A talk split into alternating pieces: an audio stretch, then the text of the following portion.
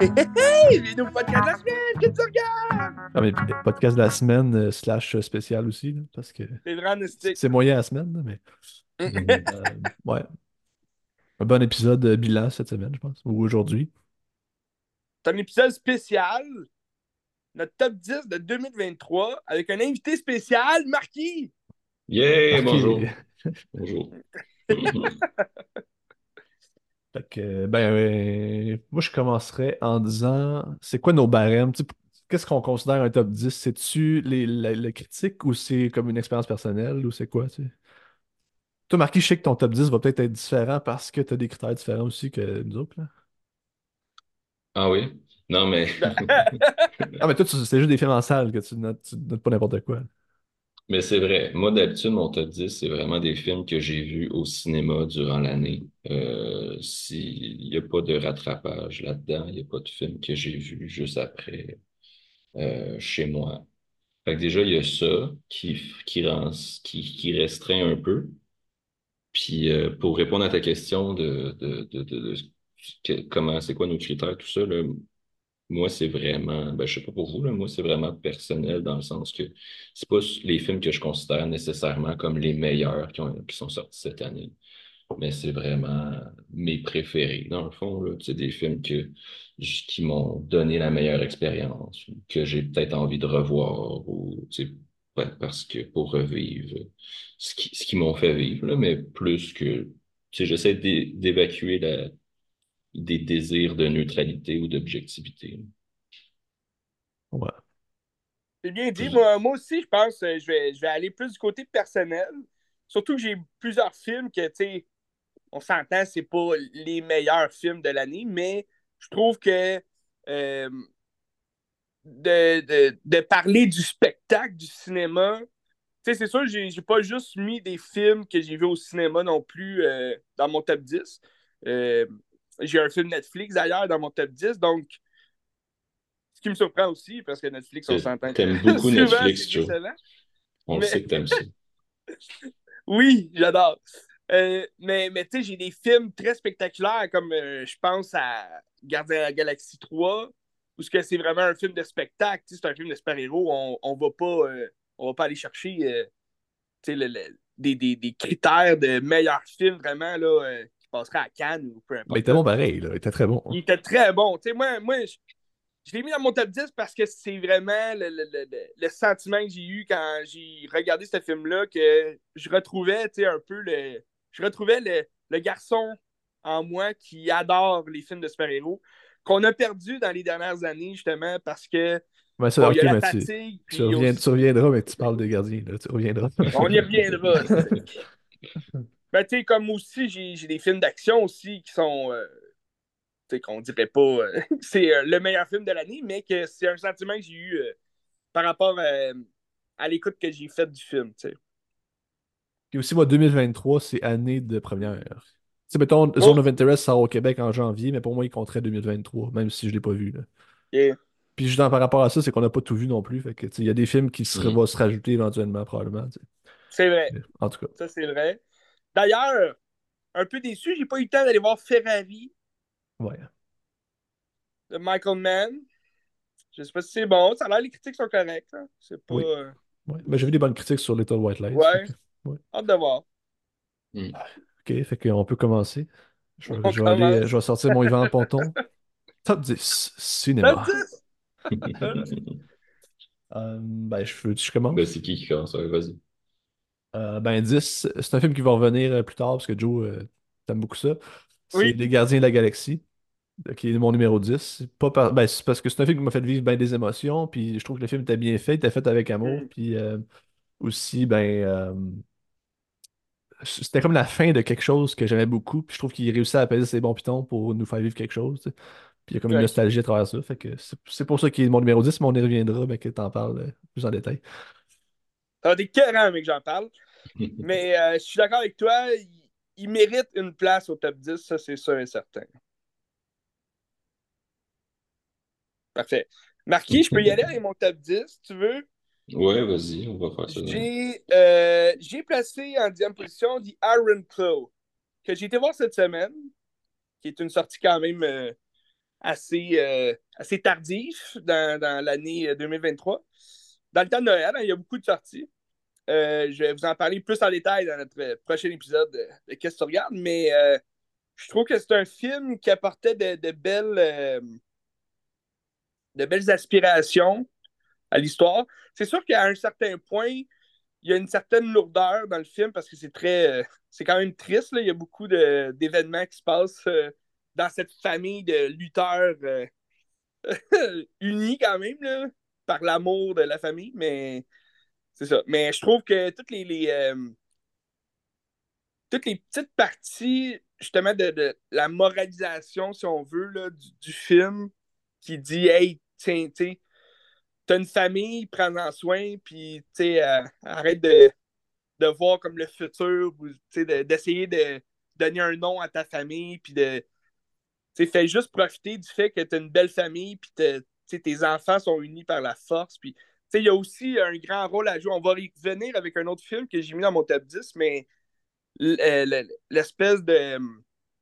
La parentalité entre le père et ses enfants, c'est très important. Puis dans ce film-là, je trouve que c'est comme le, point, le point euh, euh, cumulatif, si tu veux, du, de l'espèce de tristesse qui arrive plus tard dans leur vie. Là, que mais je que c'est bien apporté dans le film. C'est la famille Von Eric, mais c'est quoi? C'est le père qui est comme trop exigeant avec ses enfants sportifs? Là, ben, en fait, il, est exigeant, mais il n'est pas, il est pas violent ou quoi que ce soit comme ça. C'est juste que c'est pas non plus c'est pas non plus fixé là-dessus, mais tu sens que le fait que le père a eu un objectif toute sa vie pour ses enfants, il a déjà tout décrit qu'est-ce que ses enfants allaient faire, puis dans l'ordre.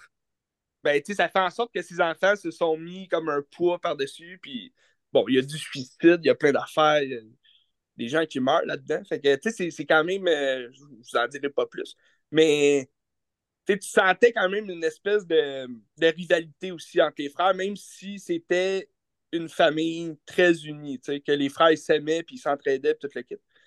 Puis tu sens aussi que la lutte, tu sais, je dirais pas que c'est un film aussi, euh, aussi profond dans le, justement le, spectacle de la lutte comme de wrestling. Euh, de wrestler, ouais. Euh, avec Mickey Rook. Mais je trouve que c'était très bien, très bien tourné, là, les scènes de lutte, puis l'espèce de spectacle qu'il donnait, là, même si ça avait l'air faux, il fallait quand même que les gars soient en shape et que il se passe des affaires. Il y a des très bons euh, plans séquences de, de matchs de lutte que j'ai adoré. Mm. Donc, euh, je, vais, je trouvais qu'il méritait une place au top 10. Ben, c'était fait 24 aussi. Hein. C'est sympathique. Ouais. Ouais. Mm. Parfait. ben, moi, mon top 10, euh, j'ai hésité beaucoup là, pour le numéro 10. J'avais le goût de mettre euh, Vampire Humaniste cherche le suicidaire consentant. Parce que c'est un film que j'avais bien aimé. Belle hmm. expérience au cinéma. Mais euh, non, j'ai mis Retour à Séoul. Ah, OK. qui ne sera pas dans, dans le top de, de, vous deux. Je pense que vous ne l'avez pas vu ni l'un ni l'autre. Mais c'est un film français réalisé par David Chou c'est qui est un, un Français d'origine cambodgienne. c'est comme ça, ça a un, un, contexte de production un petit peu similaire euh, à, un autre film plus tard dans mon top 10, mais c'est-à-dire que c'est un, un film euh, occidental qui parle de la Corée ou qui se passe en ben, dans ce cas-ci qui se passe presque entièrement en, Corée du Sud, euh, mais réalisé par un franco-cambodgien puis c'est l'histoire, c'est une histoire qui est inspirée de son ami à lui, qui, a vécu la même histoire. Là. Dans le fond, c'est, c'est l'histoire d'une fille dans la vingtaine qui, elle, s'est fait adopter quand elle était bébé euh, en, France. C'est une fille d'origine euh, coréenne qui s'est fait adopter en France. Puis euh, elle décide d'aller retrouver ses parents à l'âge adulte, ses parents biologiques en Corée du Sud. Euh, mais bon, elle vit toutes sortes de chocs culturels. Puis, euh, c'est un personnage qui. On, suit vraiment au plus près le personnage pendant tout le film. Puis des fois, elle a des comportements qui peuvent être un peu bizarres ou colériques ou Hmm. euh, tu, tu, vois qu'elle qu'elle va pas super bien, puis qu'elle est un peu en crise d'identité puis tout ça. Euh, mais c'est ça, c'est quand même drôle un peu, les, les, les, sortes de, de chocs culturels. Euh, c'est un, film vraiment bien, je trouve. Il est peut-être un peu long, ben, il est pas, en termes de durée, il est pas très long, mais l'histoire s'étire un peu. Euh, mais c'est ça, il y a un beau travail sur les décors, sur la lumière, c'est la Corée, c'est les néons. Euh, j'ai regardé beaucoup de films coréens dans les deux dernières années, mettons, là, puis euh, je, je me sens bien en Corée, on dirait. Je suis jamais allé, mais quand, quand je vois un film, je me sens bien. Fait que, fait que je me sentais bien en regardant ce film-là aussi. là. Puis euh, c'est ça, vraiment, l'actrice est super bonne, j'ai noté son nom, c'est Park Ji-min. Park Ji-in, ben oui. Park Ji-min, fait que c'est ça, c'est une Française euh, coréenne. Euh, voilà, vraiment, vraiment très bon. Intéressant. Super. Ah, C'est à mon tour, c'est vrai. Ben, on peut changer aussi là, de position. là. Ouais, on T'as- peut. tu sais, si tu veux, je peux commencer avec mon top 9. Ben, vas-y, vas-y. Je sais pas s'il est dans votre top 10. Le plongeur. Ben, il est pas, mais par rapport à ça, je l'avais noté comme une belle année de cinéma québécois. Tu sais, moi, j'en ai deux, Mm. je pense, dans mon top 10, mais euh, Ouais. il y en a plein qui auraient pu le faire, qui étaient comme ça à fesse, mais je mettais d'autres choses à la place. Puis juste, tu sais, Euh, Bungalow, euh, Vampire Humaniste, euh, Solo, Les Jours Heureux, euh, je sais pas, name it, là, il y en a plein cette année, puis c'est le fun. Ouais. Très bon film québécois. La Moi, j'ai adoré le plongeur. Moi, j'ai adoré le plongeur. J'ai vraiment vécu une belle expérience de cinéma. Puis je trouvais que c'était. moi, dans le fond, les deux films québécois que j'ai mis dans mon top 10, qui quand même rare, j'ai un film québécois dans mon top 10. Mais comme tu l'as dit, c'était une, année euh, quand même assez évocatoire là, du cinéma québécois. Comme quoi, on change un peu de. On, change un peu d'horizon. On va vers euh, des films un peu plus de genre, mais quand même avec la, la- l'espèce de touche québécoise. Puis je trouve que c'est des films euh, vraiment bons, puis vraiment intéressants. C'est captivant, ça, ça nous tient en haleine. Puis le plongeur, ben, ça m'a fait ça. Tout au long du film, j'ai adoré, j'ai été accroché. J'ai, pas trouvé ça long. Oui, c'est, une histoire aussi qui, pourrait, qui aurait pu être très lourde. Ça parle de, de, de- du jeu, ça parle de la boisson, ça parle de tout ce qui. Une maladie qui est quand même très répandue là, au Québec. Fait que ça aurait pu être apporté de façon très lourde puis dépressive. Mais je trouvais que le film avait tellement de, de- de belles, de belles scènes, euh, une belle tension. Puis, euh, c'est pas pour rien non plus, on, on le comparait un peu à du Scorsese parce qu'il y avait une espèce de réalisation faite euh, à la gangster, euh, un La peu dans aussi. les rues de Montréal, toutes lesquelles, oui, c'est ça. Fait que euh, la musique aussi, tu sais, avec, avec Metallica puis toute la kit, c'était vraiment écœurant, je trouve. Tu rentrais vraiment dans, dans l'univers de cette époque-là, tu sais, des- du début des années 2000. Puis euh, moi, j'ai adoré le film. Fait que je trouvais qu'il méritait sa place euh, au top 9. Je suis d'accord. Merci. C'était bon. Puis, tu, sais, tu- plonges dans l'univers des, des cuisines de restaurants. Oui. C'est, rock'n'roll, c'est désagréable C'était immersif. Ah ouais. C'est bien. Une petite, une petite cuisine en plus. Ben, tu sais, c'est- des décors euh, artificiels, là. Puis ça paraît pas dans le film, je trouve ça génial. Aussi, ben non. Mm. Très bon film. Oui, absolument.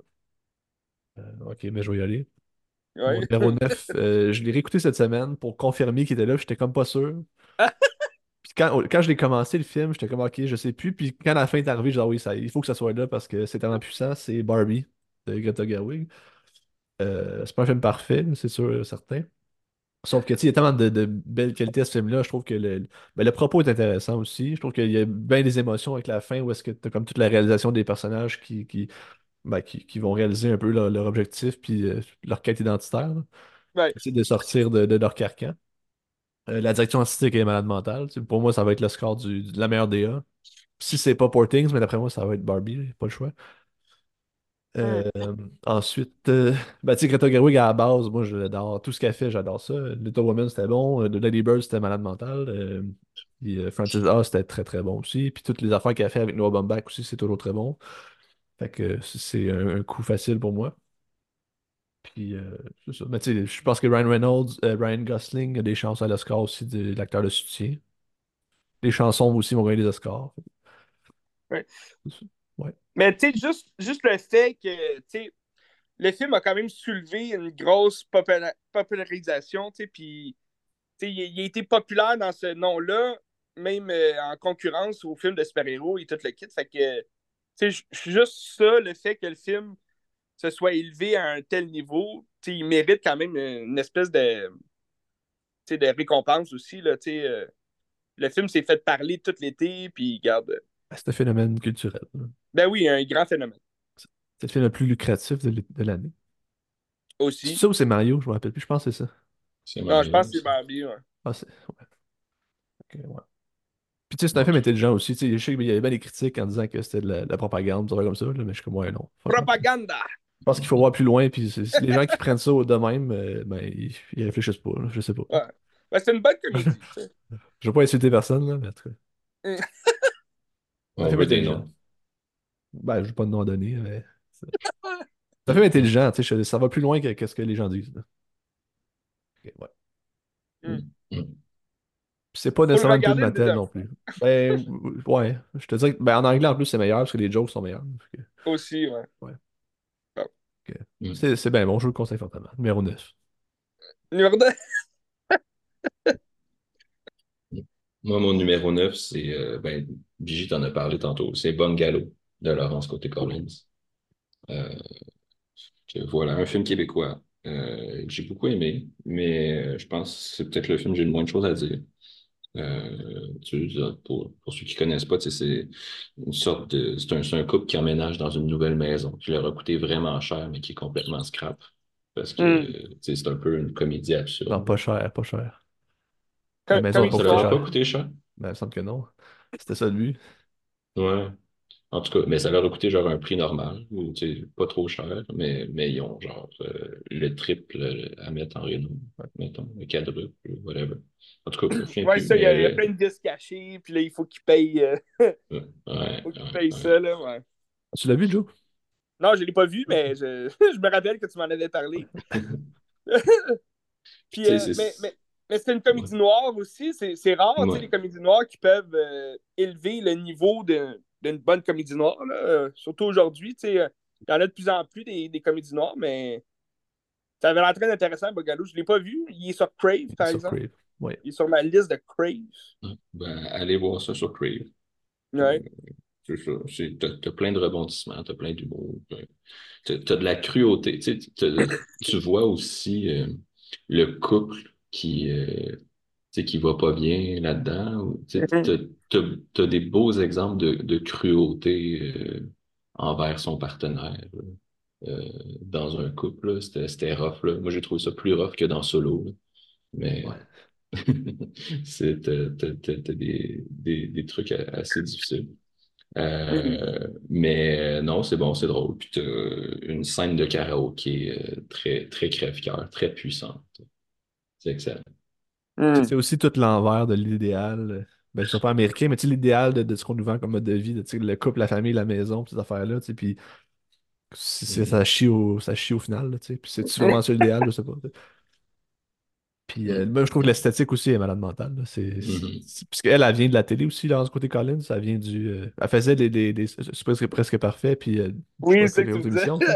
Puis ça apparaît là-dedans, parce qu'elle va l'utiliser dans des- certaines scènes qu'elle va faire des, des affaires télé-réalité. Mais à quelque part, c'est bon parce que tu sais, elle a utilisé ce qu'elle connaissait déjà, puis elle l'a- mis en pratique aussi dans tu sais, un film qui, qui relevait quand même ce niveau-là.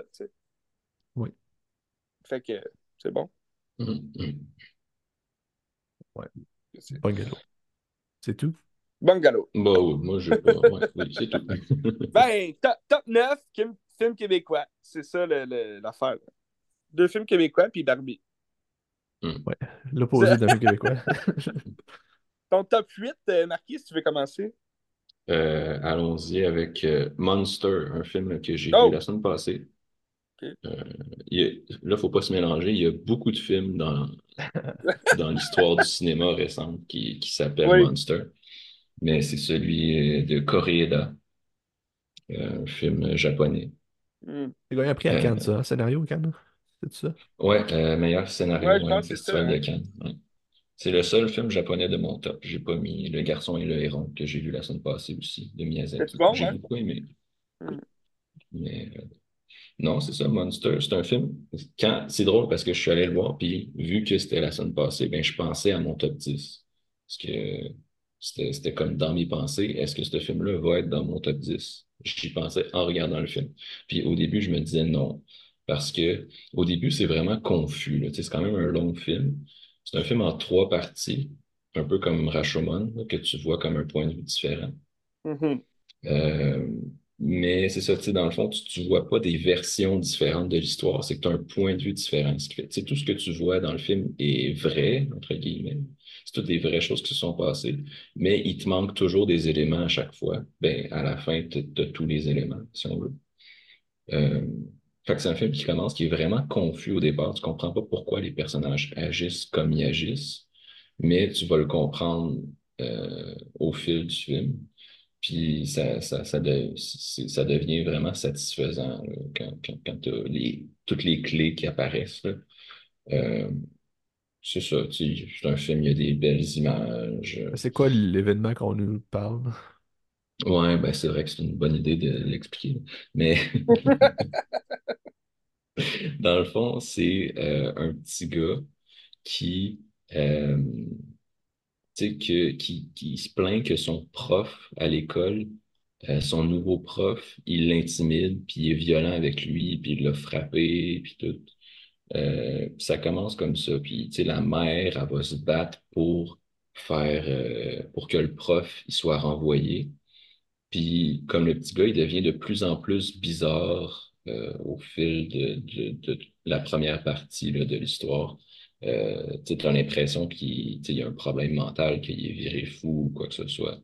Euh, mais sais, comme vraiment, problème grave, là, du genre à devoir être hospitalisé de façon prolongée, mettons, dans le sens que tu as des moments où il fige, puis il bouge il bouge pas. Tu as l'impression que ça fait trois heures qu'il n'a pas bougé sur place. Euh, genre, à un moment donné, il revient tout blessé, puis euh, c'est comme lui qui se l'est fait. Tu sais, je me souviens plus exactement, mais c'est des affaires de même. Puis après ça, ben là, finalement, tu as, des explications après. Mais, euh, mais c'est ça, tu sais, après, ça commence par le point de vue de la mère? La première partie, c'est que tu vois tout ça du point de vue de la mère qui a la capote parce que son fils il est comme maltraité à l'école, elle pense, puis là, elle veut, puis il va pas bien, fait que la capote. La deuxième partie, c'est le point de vue euh, du prof qui, qui, qui, qui est supposément, qui, qui maltraite le, le petit gars. Puis finalement, à la fin, tu as, le point de vue du petit gars, tu vois ce qui s'est passé. Puis ça prend un, un tournant. ou que- Ben, je m'y attendais un peu parce que je pense que j'avais entendu quelqu'un en parler, ça m'avait un peu spoilé, mais, Ah! mais, mais sinon, en soi, tu t'y attends pas vraiment, mais c'est logique en même temps. Euh, puis, ben, c'est le, je, je le dis, c'est le seul film de, de mon top 10 qui m'a fait pleurer. Donc, euh! Voilà, je, je le confesse. Mais euh, non, c'est ça, la fin. Mais c'est drôle parce que c'est vraiment le moment qui fesse le plus, c'est vraiment la fin, fin, fin. Puis moi, c'est quand le générique a commencé que, que, que, que ça m'a atteint. Mais euh, non, c'est vraiment. C'est très beau, très touchant. Mais tu sais, le film, c'est sûr, il, il est en fait. Tu sais, il, met beaucoup d'emphase aussi sur. euh, tu sais, au niveau de la musique, tu as les violons qui partent exprès pour te faire pleurer, genre. Mais, mais ça a fonctionné pour moi. Que voilà. Intéressant. Parfait. Monster. L'air bon, ça, Monster. ça, j'ai hâte de voir. Hirokazu Koreeda. Tu voulais-tu à y aller, Ben? Ok, je vais aller. Mon numéro 8, c'est un coup de cœur que j'ai vu cette semaine. J'ai adoré ça, pour vrai. Hein? J'étais j'étais très surpris, je connaissais pas ça. Euh, C'est un film américain qui s'appelle Bottoms de Emma Seligman, Hmm. Qui met en scène, chercher les deux actrices parce que je me souviens plus c'est qui. C'est Rachel Sennott puis Ayo Edebiri. Rachel Sennott, elle revient souvent dans les films de, de Emma Seligman. Elle en a fait deux, plus un court-métrage, plus sûrement plus de court-métrage, mais j'ai vu ces trois-là. là. Euh, puis dans le fond, euh, Bottom, c'est une comédie féministe euh, over the top qui me fait penser un peu à Complètement lycée, de, ben, écrit par Rosalie Vaillancourt, qui a une deuxième saison qui sort en 17 janvier, je pense, justement, ça peut être intéressant. Puis ça reprend les, les- les codes genre du film euh, d'ado, mettons, tu sais, de Gracie dans ces affaires-là, mais ça les Ouais. repousse genre au max. C'est genre 100% ces codes-là. Euh, tu sais, mettons, les, les joueurs de football, ils sont constamment habillés en football. tu sais. Même quand ils sont dans leur cours, ils sont habillés en football. tu sais, C'est c'est ça. Puis, euh, dans le fond, c'est des, des filles, c'est un groupe de filles lesbiennes qui, qui se font comme attaquer par les gars de football. Puis là, pour essayer de se défendre, ils partent à un fight club. Mais là, le fight club, tu te rends compte qu'ils partent ça parce qu'ils veulent coucher avec d'autres filles. Puis là, ça fout la merde, puis c'est comme essayer de, de- de se défendre à travers ça, mais le but, c'est de, tu sais, ça reste un film d'ado, est-ce que, tu sais, mettons Superbad, c'est des gars qui veulent coucher avec des filles, mais là, c'est juste des filles qui veulent coucher avec des filles, puis ça marche super bien. Puis, euh, c'est vrai que l'intrigue est assez ordinaire, mais c'est tellement drôle, j'ai ri fort, genre souvent. Mm. Puis le but, c'est de juste de, de- essayer d'app- d'apprendre à cohabiter ensemble un peu entre les gars puis les filles, puis de, de se respecter chacun. Mais c'est vraiment très drôle. Adoré. Emma Seligman, c'est une révélation pour moi. là. J'ai vu deux films cette semaine d'elle, puis c'est génial. Fait que c'est ça. Ouais, mais quand le, film, quand le film avait sorti, ça avait fait quand même un petit buzz. Là, tu sais, euh, toutes les, les critiques étaient vraiment bonnes. Puis euh, j'étais curieux de voir. Mais là, il est sur Prime Video. Hein, c'est Ouais, ça? il est sur Prime Video. Mm. Puis tu sais, son autre avant, c'était Shiva Baby, qui était très bon aussi. Fait que, euh, des petits films, euh, je pense que c'est pas beaucoup de budget indépendant, euh, qui durent genre une heure et quart. là. Fait que Des petits films discrets, mais qui, qui cachent vraiment de, de belles Un, choses. un beau talent, absolument. Ben ouais. Ouais. Oh, Fait que Bottoms. checkez ça sur, euh, sur Prime Video, ça vaut la peine. C'est très drôle, je vous le conseille. Christian, on va checker ça. On va mettre ça dans notre liste. Oui. Un autre film à mettre sur votre liste, si vous ne l'avez pas vu, marqué John Wick 4. Absolument. Moi, il Euh, a un, Est-ce qu'il faut un bon avoir moment. vu les... Est-ce qu'il faut avoir vu Non, le non, 2 pas et le besoin. 3 pour voir Non. le 4? Non. Non, tu vas juste voir le show visuel. Ouais. Moi, moi je l'ai mis top 8 parce que, écoute, c'est. Je, pense profondément que c'est un des meilleurs films d'action que j'ai vu de ma vie. Mais, tu sais, au- au-delà de ça, c'est aussi toute le- le- l'espèce de. Toute la complexité aussi des scènes de cascade, des scènes de combat, que, tu sais, c'est toute l'accumulation des trois autres films d'avant. Oui, ça va se ressembler. Oui, il y a des scènes qui, qui vont vraiment ressembler aux autres films d'avant. Mais ce film-là dure 2h45, OK? Puis c'est juste du Ken Reeves qui court tout le temps puis qui se bat dans toutes les astiques de scène où est-ce qu'il s'en va. Puis c'est vraiment des cascades euh, incroyables. Puis j'ai- juste vraiment filé bien en écoutant ce film-là. J'ai ri à fond aussi à la fin. Il y a une astique de scène avec des escaliers. Puis, tu sais, c'est... Ils ont juste comme upgradé tout le temps l'espèce de tu sais, quand tu regardes un film d'action, tu te dis, ah ben voyons donc, c'est impossible que ça, ça arrive, tu sais. Il n'y a personne qui peut survivre à ça ou il n'y a personne qui fait ça dans la vie. Puis dans ce film-là, ils ont comme poussé à l'extrême un peu le. Moi, je trouve 2023, dans les films du genre, ça a surtout été les films qui ont poussé l'extrême de. Tu sais, c'était quasiment une année satirique là, pour ce qui est des films d'horreur, des films. Tu sais, les films d'horreur, je pense à Scream 6. Euh, les films d'action comme John Wick. Les films, les comédies, un peu comme tu parles de Bottom, tu ils poussent à l'extrême le- le- l'espèce de genre de comédie d'ado et tout. Fait que, euh, ouais, je trouve que John Wick, il a, il a vraiment poussé à l'extrême le film d'action, mais c'était juste parfait parce que moi, ça m'a fait bien rire. Puis euh, ça reste que le film, c'est un événement. Là. Tu regardes ça au cinéma, c'est spectaculaire. Puis euh, non, je. Moi, tu, sais, tu disais, Marquis, tantôt, tu te sentais bien en Corée.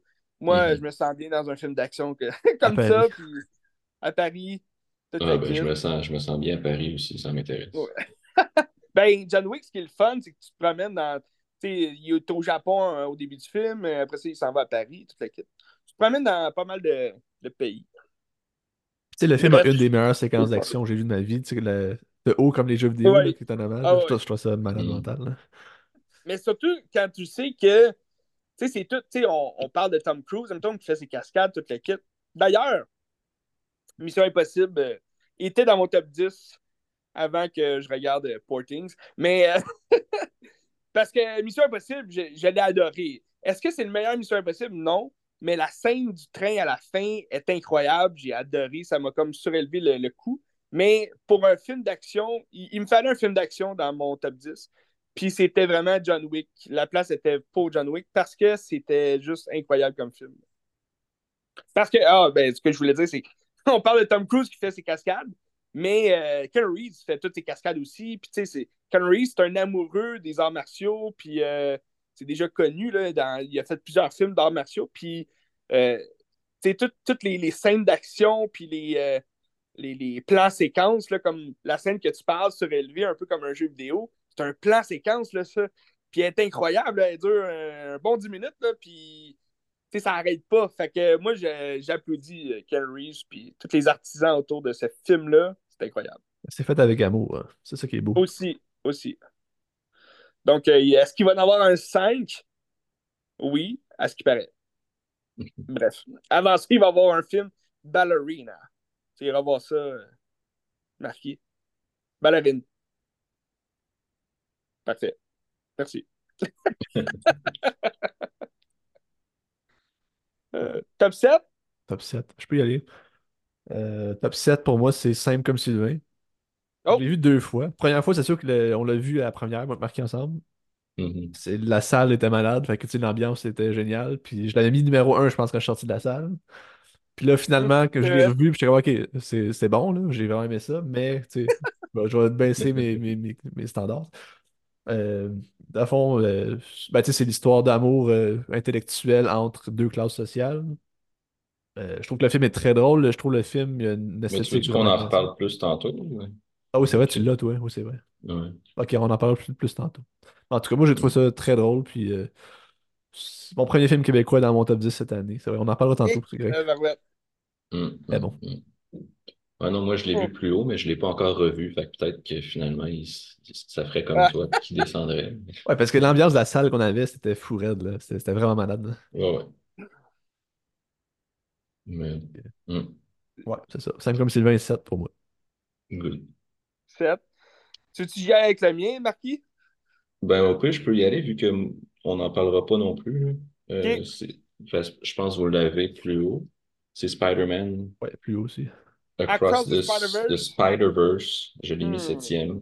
Euh, je, je- je vais peut-être juste dire rapidement que moi, ce film-là, je l'attendais un peu avec euh, une brique puis un fanal. Parce que euh, ben, je pense que vous deux, vous en parliez en termes tellement élogieux, puis vous l'aviez mis le numéro un tout de suite quand vous êtes allé le voir. Ouais. Puis, euh, puis les critiques étaient, c'est ça, dithyrambiques. Puis moi, je me disais, bah, le pire, c'est que je suis arrivé dans la salle. Euh, en- tu sais, j'ai manqué, je, je suis allé en auto au 10-30. J'ai manqué la sortie du 10-30. Je me suis retrouvé jusqu'à Saint-Jean-sur-Richelieu. Je suis reviré de bord. Puis j'ai manqué comme les deux, trois premières minutes du film. Donc, là, génial j'étais en déjà- plus, puis c'est comme toutes les, les, les affaires qui pètent là, dans l'image. Oui. Fait que, fait que là, j'étais déjà fâché quand je me suis assis à mon siège parce que j'avais manqué le début. Puis, euh, puis là, c'est ça. Puis en plus de ça, j'étais comme, je voulais pas aimer le film, là, quasiment. Puis finalement, j'ai, j'ai beaucoup aimé. J'ai été conquis au fur et à mesure. Mais on en reparlera. Incroyable. Numéro 7, euh, Mi-December pour moi. Mi-December. Ah, je l'ai regardé cette semaine aussi. Oui. Qui est, qui est un film Netflix. On se cachera pas. Je ne l'ai pas vu en grande salle, ce qui est dommage. Parce que c'est ce que je trouve dommage pour les films Netflix. Euh, tu es dans ton salon, tu es assis. Il n'y a pas la même expérience cinématographique, selon moi. Surtout que Mi-December, j'ai- regardé une partie sur mon sel, couché dans mon lit. En plus, c'est tellement que- pas le bon film pour écouter sur ton sel. C'est quoi, c'est quoi un bon film pour écouter sur ton sel? Ben, Écoute. je, je- oh, je sais pas, mais en tout cas, surtout pas celle-là. je, je sais pas non plus, mais, mais j'ai- je l'ai commencé sur mon sel dans mon lit, puis je me suis dit, ah non, il faut, faut que je l'écoute sur ma, ma TV, là, pour au moins euh, rentrer un peu plus dans, dans l'émotion de la chose. Puis, euh, écoute, j'ai j'ai vraiment aimé ce film-là. euh. c'est un bon film, mais, mais tu vois, c'est le genre de film que j'ai mis dans mon top 10 pour, euh, pour le- la technique euh, cinématographique du film. Tu sais, c'est pour, les, les, euh, pour les, le sujet aussi là, du film, puis pour les acteurs. Je ne l'ai pas mis parce que je l'aime particulièrement. Ben, c'est que c'est un film qui est tellement dur d'approche, qui est frais, qui est dur à rentrer dedans. Ça prend du ça, temps à rentrer dedans. Ouais, puisque toi, tu l'as plus haut, hein, je pense. Moi, je l'ai pas. Ah, tu l'as pas mis, ok. Non. Euh, J'aimais ça, mais je l'ai pas mis. Ouais, c'est ça. Euh, Je l'ai mis euh, top 7 parce que j'ai j'ai eu quand même une connexion avec ce film-là. Ça m'a quand même surpris. Puis euh, c'est un sujet tabou qu'on parle pas souvent, mais pas souvent de cette manière-là, mettons. Fait que euh, c'est ça, c'est ben, c'est le sujet de l'amour interdit entre un jeune et une femme. Là, c'est des années plus tard, ils sont encore ensemble, mais ça a fait jaser tout, euh, tout le long de leur vie, ils se sont fait jaser de ça. Puis là, tu as Mais- une espèce de une espèce de petit inside à Persona aussi avec euh, Nathalie Portman qui va jouer le rôle de Julianne Moore, qui est la, la femme plus vieille. là, Mais qui- tu savais que c'est basé librement sur des là? Sur une vraie Ah, relation oui. ouais. aussi, tu sais. Puis, puis, tu sais, ça existe là, dans la vie. euh, J'imagine, euh, il y, a, y a énormément de, de, de situations de ce genre-là. On n'en parle pas souvent, mais là, en film comme ça, c'est là que tu te dis, OK, c'est- c'est-tu romancé un peu, mais non, tu sais, c'est vraiment, c'est vraiment basé sur des faits réels. Puis, tu sais, là, as une espèce de- d'inside, comme je disais, à Persona, avec euh, Nathalie Portman qui va commencer un peu à s'imprégner de, de cet amour-là. Puis là, elle regarde les, les garçons, puis toute la kit. Puis il y a aussi un aspect, euh, tu je parlais de l'aspect père-fils là, euh, dans The Iron Claw. Mais je trouve Charles Melton, dans, dans ce film-là, il, il joue à merveille le jeune qui, qui a jamais eu un père, justement, qui, on dirait, pour le supporter dans tout ça, là, ou euh, quelque chose comme, tu sais, il cherchait comme l'approbation d'une mère, puis là, il a trouvé une femme plus vieille, puis, tu sais, je trouve que le- le- l'espèce de... Le sentiment que tu ressens quand, quand tu vois, justement, la scène de Charles Melton, son personnage, avec son père sur son balcon, c'est juste incroyable. Mais tu sais, Mais, d'ailleurs, euh, euh, tu sais, Charles oui. Melton, tu check Charles Melton, tu sens qu'il est brisé, puis il a l'air d'un robot quasiment, puis c'est comme Ah si oui. ses émotions sont comme manipulées ou comme il sait plus trop ce qu'il est puis ce qu'il veut être. Tout à fait. Tout à fait. Mais c'est aussi de, de, de, de se réapproprier une vie que tu n'as jamais eue, dans le fond. euh, C'est une vie qui, que tu as toujours été euh, dirigée par une autre personne, puis que là, au final, tu te rends compte que ça n'a jamais été ta vie ou euh, c'est la vie que tu voulais mener. Fait que l'amour peut faire des choses incroyables, Marqué. Mais tu sais, tu parlais l'autre jour des enjeux moraux dans le film, mais je pense que c'est même pas. C'est pas tant les enjeux moraux, c'est essayer de comprendre qu'est-ce qui mène quelqu'un à, à ça. Puis au final, tu le comprendras jamais. tu sais. C'est ça. Sais, à la fin, quand elle fait la scène, qu'elle joue le rôle, puis elle essaie tout le temps de reprendre sa tête parce qu'elle l'a pas, mais c'est comme si elle a ré- jamais réussi à cerner son personnage, puis elle le comprendra jamais. Puis ça, je trouvais ça intéressant parce que ça te reste dans la tête après le film. Mm. C'est ça qui en fait la force, je trouve. C'est vrai. Donc, euh, top 7 pour moi, mai-décembre. Si vous avez Netflix, c'est gratuit. Ça vaut la peine, euh, c'est un bon film. Ouais. C'est un film de jeu qui, qui est intéressant. Euh... C'est à moi? Top 6. Ben, je Top peux commencer si vous voulez. Ben, vas-y, 6. vas-y, vas-y. Mhm. Euh, je sais pas, on est-tu le même top 6? Non, hein? Avec Ben. Je pense pas. Moi, c'est Mon Spider-Man. top 6, c'est les chambres rouges. Ah non, non, moi, c'est bien plus haut que ça, là. Ah, OK. Chambre rouge. Mon deuxième euh, film québécois euh, dans mon top 10. Dis J'en t'as pas aimé, puis après ça, on y reviendra plus tard. ouais. Ouais. Ben, de ce que j'ai aimé, écoute, c'était juste le feeling que j'ai eu euh, au cinéma en voyant le film. J'ai été euh, tenu en haleine. comme je vous disais, tout ce que j'ai aimé cette année des films québécois, c'est l'espèce de. C'est les couilles que les gens ont eues de, de mettre de l'avant le cinéma du genre. Puis Les Chambres Rouges, c'est un film de genre, même style horreur un peu, plus psychologiquement, mais c'est de l'horreur quand même qu'on voit à l'écran. Puis euh, ils ont mis ça de l'avant tout en ayant la touche quand même, euh, la réalisation québécoise qu'on est ici. Euh, C'était quasiment des fois, je trouve, ça ressemblait un peu à une réalisation d'une télésérie, mais, mais une série télé, excusez. Mais, euh, mais avec le, le- avec une réalisation vraiment incroyable que je trouve euh, tu sais, qui nous amenait vraiment dans, dans le tribunal, puis dans la cour de- du film, puis toute la dans l'histoire de ce qui se passait à l'écran. Puis tu sais, on n'a pas, on n'a pas été visiter beaucoup de lieux là, dans le film, mais les lieux qui étaient présents dans le film, qui revenaient, tu, tu faisais partie de ces lieux-là là, en, en- en étant un spectateur là, au cinéma. C'est sûr que je ne l'ai pas revu chez moi. Euh, ça va peut-être être une nouvelle expérience là, dans, dans le salon. Mais euh, au cinéma, je me suis vraiment fait sentir euh, intégré dans le film. Puis c'est ça que j'ai aimé. Absolument. Donc, pour moi, top 6. Euh, ben, moi aussi, 6, c'est un film qui va revenir plus tard. C'est Spider-Man. On y reviendra. Mais Spider-Man, c'était génial. Oui. C'est comme la meilleure chose d'animation que j'ai vue de ma vie, probablement. Fait que c'est ça. On y reviendra. En termes d'animation. En termes d'animation. Mhm. Moi, mon numéro 6, ben, il va revenir. hein. Euh, Je sais que ça va revenir. C'est euh, Ah oui, oui. Things de Oh! Yorgos Lanthimos. Euh, c'est ça. Je... C'est un film que j'ai beaucoup aimé, très inventif, une sorte de conte moderne dans un univers décalé. Ça faisait euh, steampunk un peu. Ouais. Euh, comme, comme si le monde avait évolué euh, tout en restant à l'âge de la vapeur, mettons. Euh, Ouais. fait que non, vraiment très bien. Euh, on en reparlera plus tard. là. Pas, pas aussi marquant que pour vous. Je pense qu'en vieillissant, on dirait que je, je parle comme si j'étais une vieille personne. Mais Pas plus vieux ici, par contre. hein. en vieillissant, euh, j'aime. On dirait que je suis moins touché par tout ce qui est univers extravagant. là. Tu sais, je veux dire, j'aime ça, j'ai du plaisir, mais après, il m'en reste pas grand-chose. Euh, puis mes films préférés sont plus terre à terre souvent, mais avec du- une réalisation plus euh, intéressante. Mais aussi, paradoxalement, j'ai quand même vraiment plus aimé ce film-là que euh, son dernier film à Yorgos Lanthimos, The favorites. Favorite? The Favorite, ouais. Non, je, je m'étais un peu en- ennuyé avec ce film-là. Mais euh, contrairement à Poor Things, que j'ai beaucoup aimé.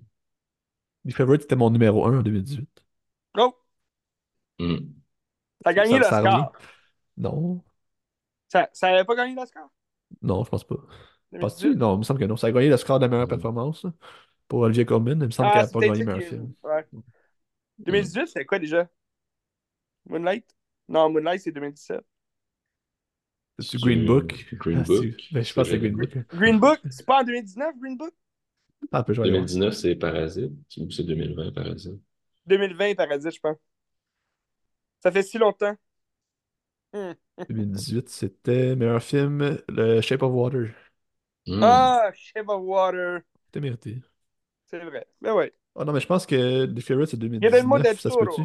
Il est sorti en 2018, puis c'est- c'est 2019. Fait que c'est Green Book qui a battu The Favorite. Ouais, ok.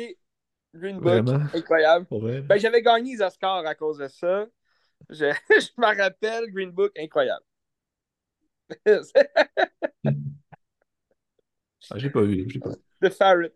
Euh, ben oui, ben écoute, euh, Poor Things. On va y revenir, ça c'est sûr. Absolument. Mais euh, Une expérience. Hmm. Toute qu'une expérience. Voulez-vous que j'enchaîne avec mon numéro 5? Ben, Oui. vas-y, vas-y. Bon, un film que vous n'avez pas vu, euh, c'est euh, Pacifiction, Oui, Albert Serra. un film français de Albert Serra. Euh, c'est Albert Serra, c'est lui qui a fait euh, La mort de Louis XVI là, avec Jean-Pierre Léaud euh, il y a quelques Ouais. années, que j'avais pas vu, mais que je me souvenais d'en avoir entendu parler.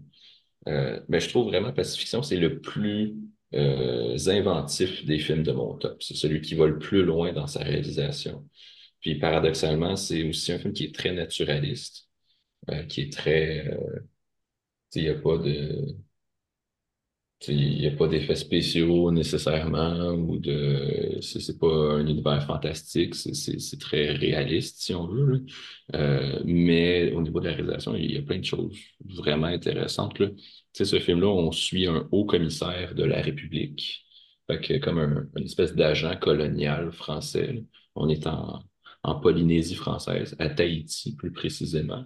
Puis tu as Benoît Magimel, qui est un super acteur, c'est malade euh, qui, euh, lui, euh, c'est ça, il est haut commissaire de la République. Fait que dans le fond, il, il- c'est comme une espèce de gouverneur à Tahiti, mais lui, il est comme, c'est un, un homme blanc français qui, qui est là au milieu de la population de Tahiti, qui, qui est de diverses origines, là, soit françaises ou, ou plus locales. Puis dans le fond, tu suis quelqu'un qui a, qui a pas de pouvoir, puis qui essaye de contrôler les choses alors qu'il n'y a pas de vrai pouvoir sur place. Euh, dans le fond, euh, il y a comme des rumeurs comme quoi la France veut reprendre les essais nucléaires en Polynésie, comme ils ont fait dans les années 90 euh, euh, puis que ça avait eu des, conséquences négatives sur la santé de la population, euh, puis tout ça. Euh, puis dans le fond, il y a comme des rumeurs comme quoi peut-être que la France veut refaire des essais nucléaires. Puis là, lui, il essaie de savoir si c'est vrai. Il essaie de rassurer la population sur place qui veut pas qu'il y en aille. Puis, euh, fait que là, il est comme pris en sandwich entre l'armée française, l'armée qui est, qui, est très hostile puis qui se pense là, c'est l'armée qui se prend un peu comme, euh, comme l'armée française qui veut retrouver sa gloire euh, des, des, colonies puis de, de la puissance nucléaire, tout ça. Puis, euh, puis d'un autre côté, tu as la population qui, qui, une partie de la population qui a peur, mais tu as aussi les gangs locaux qui, eux autres aussi, ils, essaient de l'intimider, lui. Euh, fait qu'il se retrouve comme pris au milieu de ça. Mais, euh, c'est un film qui est très drôle, puis qui est, qui est très lent quand même. C'est sûr, c ça avance pas du tout à un, rythme rapide, là, mais euh, c'est drôle de, de, le voir un peu là-dedans, puis il, il, va assister à, à des. Euh, moment donné, il prend l'avion juste pour aller voir une île, puis après ça, il revient, puis il observe des affaires, il fait des visites diplomatiques, il va, il va voir des spectacles de danse, puis il y a comme sa, sa vie là, très euh, souper spaghetti, puis il, il, essaie d'avoir du pouvoir, puis il n'y en a pas vraiment. Il va juste voir des. Il va juste manger des soupers spaghetti, genre. Puis. Euh, mais tu as des super scènes. Là, moi, la, scène la plus impressionnante que j'ai vue cette année au cinéma, c'est quand il, il, va voir une compétition de surf, je pense, où il va voir des, des surfeurs, je me souviens plus, ça fait longtemps que je l'ai vu, là, mais il, se promène en, en en, jet ski. Puis tu, tu, vois, tu vois comme du monde surfer pendant que lui il avance en, en skidoo. Tu as comme lui en, pas en skidoo, en skidoo euh, au premier plan, puis la, la, la gigantesque vague en, en arrière-plan. Puis tu te dis, aïe, aïe, comme ils ont vraiment réussi à capter ça tout en jouant dans une espèce de plan séquence où est-ce que les acteurs, il faut qu'ils jouent, mais tu vois comme une vague énorme puis des, des surfeurs en, en fond. C'est vraiment impressionnant.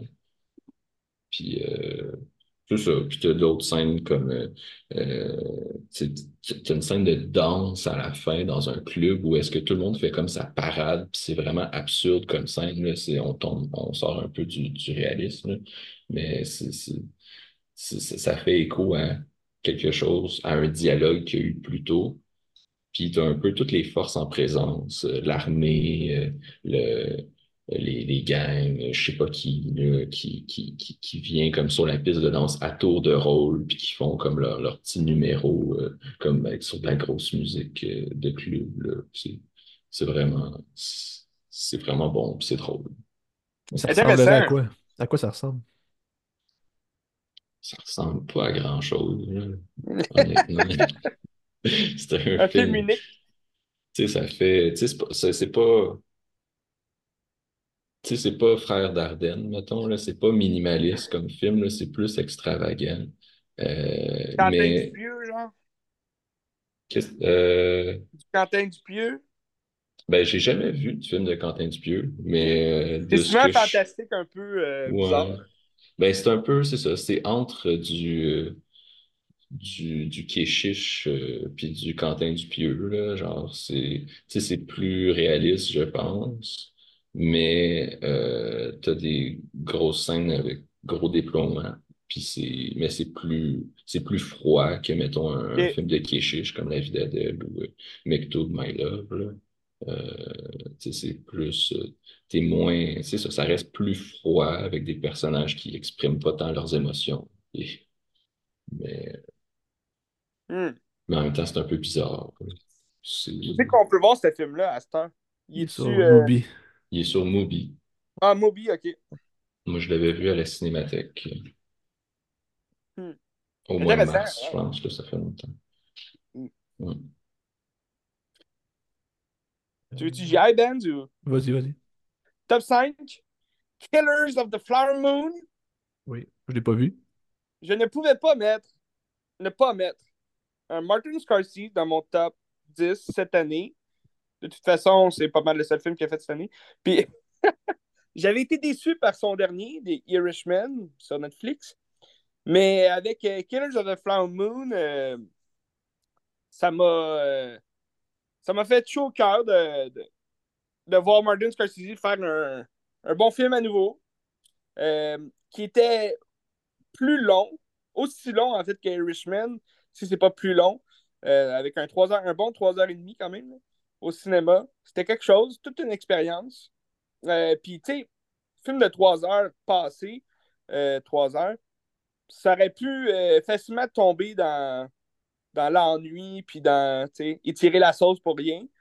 Mais avec Killers of the Flower Moon, euh, ils ont réussi à faire quelque chose qui se tient, euh, qui tient en haleine jusqu'à la toute fin. Puis, euh, c'est peut-être la finale que je trouve un peu plus faible, mais le film en entier est tellement bien soutenu par les acteurs, puis par le, contexte social, puis par les, les codes aussi qui reviennent dans, des films de Scorsese, puis des films de gangsters, dans le fond, qui, qui reviennent dans ce film-là, qui est pas tant un film de gangsters, mais au final, ça en devient un, parce qu'il met des codes de, de ces films de gangsters, mais qui parle d'une chose qui est très importante aujourd'hui, puis c'est le contexte social, dans le fond, des Autochtones, puis de, le, le- le racisme aussi, puis euh, ça parle de l'argent, du patriarcat, tout le kit. Fait que, Mais c'est pas, c'est pas, c'est pas un film de gangster, comme tu dis, mais en même temps, les personnages principaux sont, sont encore plus des enfoirés que dans ah, ben oui. beaucoup de films de Ben oui. gangsters. Ben, c'est ça, tu sais, il reprend tous les codes, puis tu sais, Leonardo DiCaprio, moi, je l'adore en tant qu'acteur. Est-ce que ça va gagner le, le meilleur, le meilleur acteur? Je pense pas, mais il jouait encore une fois très, très bien son jeu, mais celle qui, qui, c'est- qui est une évocation, une révélation de ce film-là, c'est Lily Gladstone, puis je pense qu'elle a de très bonnes chances de gagner le, score de la meilleure actrice, euh, que par son rôle de, de la femme qui est restée forte puis qui est restée, à travers tout ce, ce qui se passe dans ce film-là. Fait que je pense qu'il méritait sa place dans le top 10. Puis euh, j'ai mis top 5. Hmm. Excellent. Excellent. ce film-là, il va, il, il- il va arriver, ou bien s'il n'est pas déjà arrivé là, sur euh, Apple TV. Non, il n'est pas encore parce que je, le- je surveille ça de près. Oh, OK, OK. Il n'est pas encore. Il, il joue encore à Saint-Léonard. euh, Ah oui, c'est- OK. C'est 6 le billet, taxe incluse. Je suis à, à aller voir ça. 4,50 le mardi. C'est quoi ce cinéma-là? C'est le, c'est un Ciné Stars, Ah ouais, ça fait pas cher. L'Angelier. Il y en a un autre à- dans le Côte-des-Neiges, là, mais c'était la première fois que j'y allais. Intéressant. Je recommande juste pour le, le, le bas prix du billet. là. Oui. La salle, elle ressemble à quoi? C'est une belle salle? ou- Oh, c'était correct. Là. Ben, les, les Ouais. bancs étaient vieux, là, ça sentait l'humidité. Ouais, c'est ça, souvent. Ben, tu sais, il y a des gens qui sont moins, euh, qui sont moins raffinés que d'autres, puis qui aimeraient peut-être. euh, Fait que c'est le fun, tu sais, de faire connaître des, des petits cinémas de ce genre-là. Mais tu sais, nous autres, on habite les trois, ça rive sud, puis c'est loin. là. Ouais. Ok, mon numéro 5. oui. Ben, moi, j'ai été chanceux cette année puisque probablement mes deux réalisateurs préférés ont sorti des films. Puis numéro Oh, 5, c'en est un. Kaurismäki puis Lantimos. Euh, les feuilles mortes d'Aki Kaurismäki. Tu sais, Kaurismäki est reconnu pour. Tu sais, tous ses films se ressemblent beaucoup. Tu sais, c'est des films qui ont l'air vieux, qui sont très frettes, euh, minimalistes. Il n'y a pas d'émotion. Mais c'est vraiment drôle pareil. tu sais. Malgré les sujets qui sont toujours lourds ou genre dépressifs parce que c'est de la misère du monde, c'est le petit peuple qui n'arrache. Puis, euh, ben, les feuilles mortes, c'est ça. J'ai vu une vidéo sur YouTube qui s'appelle Hopeful Cynicism. Que c'est ça du Kaurismäki, c'est qu'il est très cynique par rapport à la vie. Il dit tout, tout va mal, puis euh, on dirait qu'il haït tout le monde. Sauf que malgré tout le fait qu'il haït tout le monde, il y a toujours euh, un genre d'espoir ou comme. Il y a quelque chose de beau pareil qui, mé- qui Mm. fait que ça mérite d'être vécu, cette vie-là. Même s'il y a des inégalités, même si comme le monde n'arrache, puis euh, c'est pas beau. C'est pas que du cynisme. C'est pas que du cynisme. Il y a beaucoup de cynisme, mais il y a, il y a de l'espoir. Ouais. C'est c'est beau. Puis tu sais, les couleurs sont belles. euh, C'est comme souvent pastel, un peu délavé, mais c'est beau. Puis euh, euh, d'ailleurs, la- l'actrice est en nomination au Golden Globes pour meilleur premier rôle, je pense. Oui. Ce qui est bizarre pour un film finlandais, mais tant mieux. Elle, elle gagnera pas, tu sais, mais euh, c'est ça. Les feuilles mortes, j'ai adoré ça. Je trouve que c'est un bel hommage au cinéma aussi, où est-ce qu'ils vont souvent en salle. Puis tu sais, l'importance du cinéma, comment que malgré leur journée difficile, mais ils vont voir euh, du Jim Jarmusch le soir, puis ils capotent, là. Mm. Ça, je trouve ça beau. C'est ça. Aki Kaurismäki, euh, comme, tu disais, c'est c'est- c'est- tu sais, c'est des gens qui ont une vie simple, tu sais, dans le sens qu'il y a de l'espoir, c'est que tu as l'impression que ça va mal, mais ça prendrait pas grand-chose pour que ça aille mieux. Ouais. Il y a toujours l'amour, hein. L'amour, euh, l'amour, euh, c'est fort. L'amour existe encore, les boys. L'amour, c'est encore. OK, hey, les top 4. Là, on rentre dans quelque chose qui est quand même exceptionnel parce qu'on s'approche du top 3. Mon top 4, OK, c'est euh, Spider-Verse.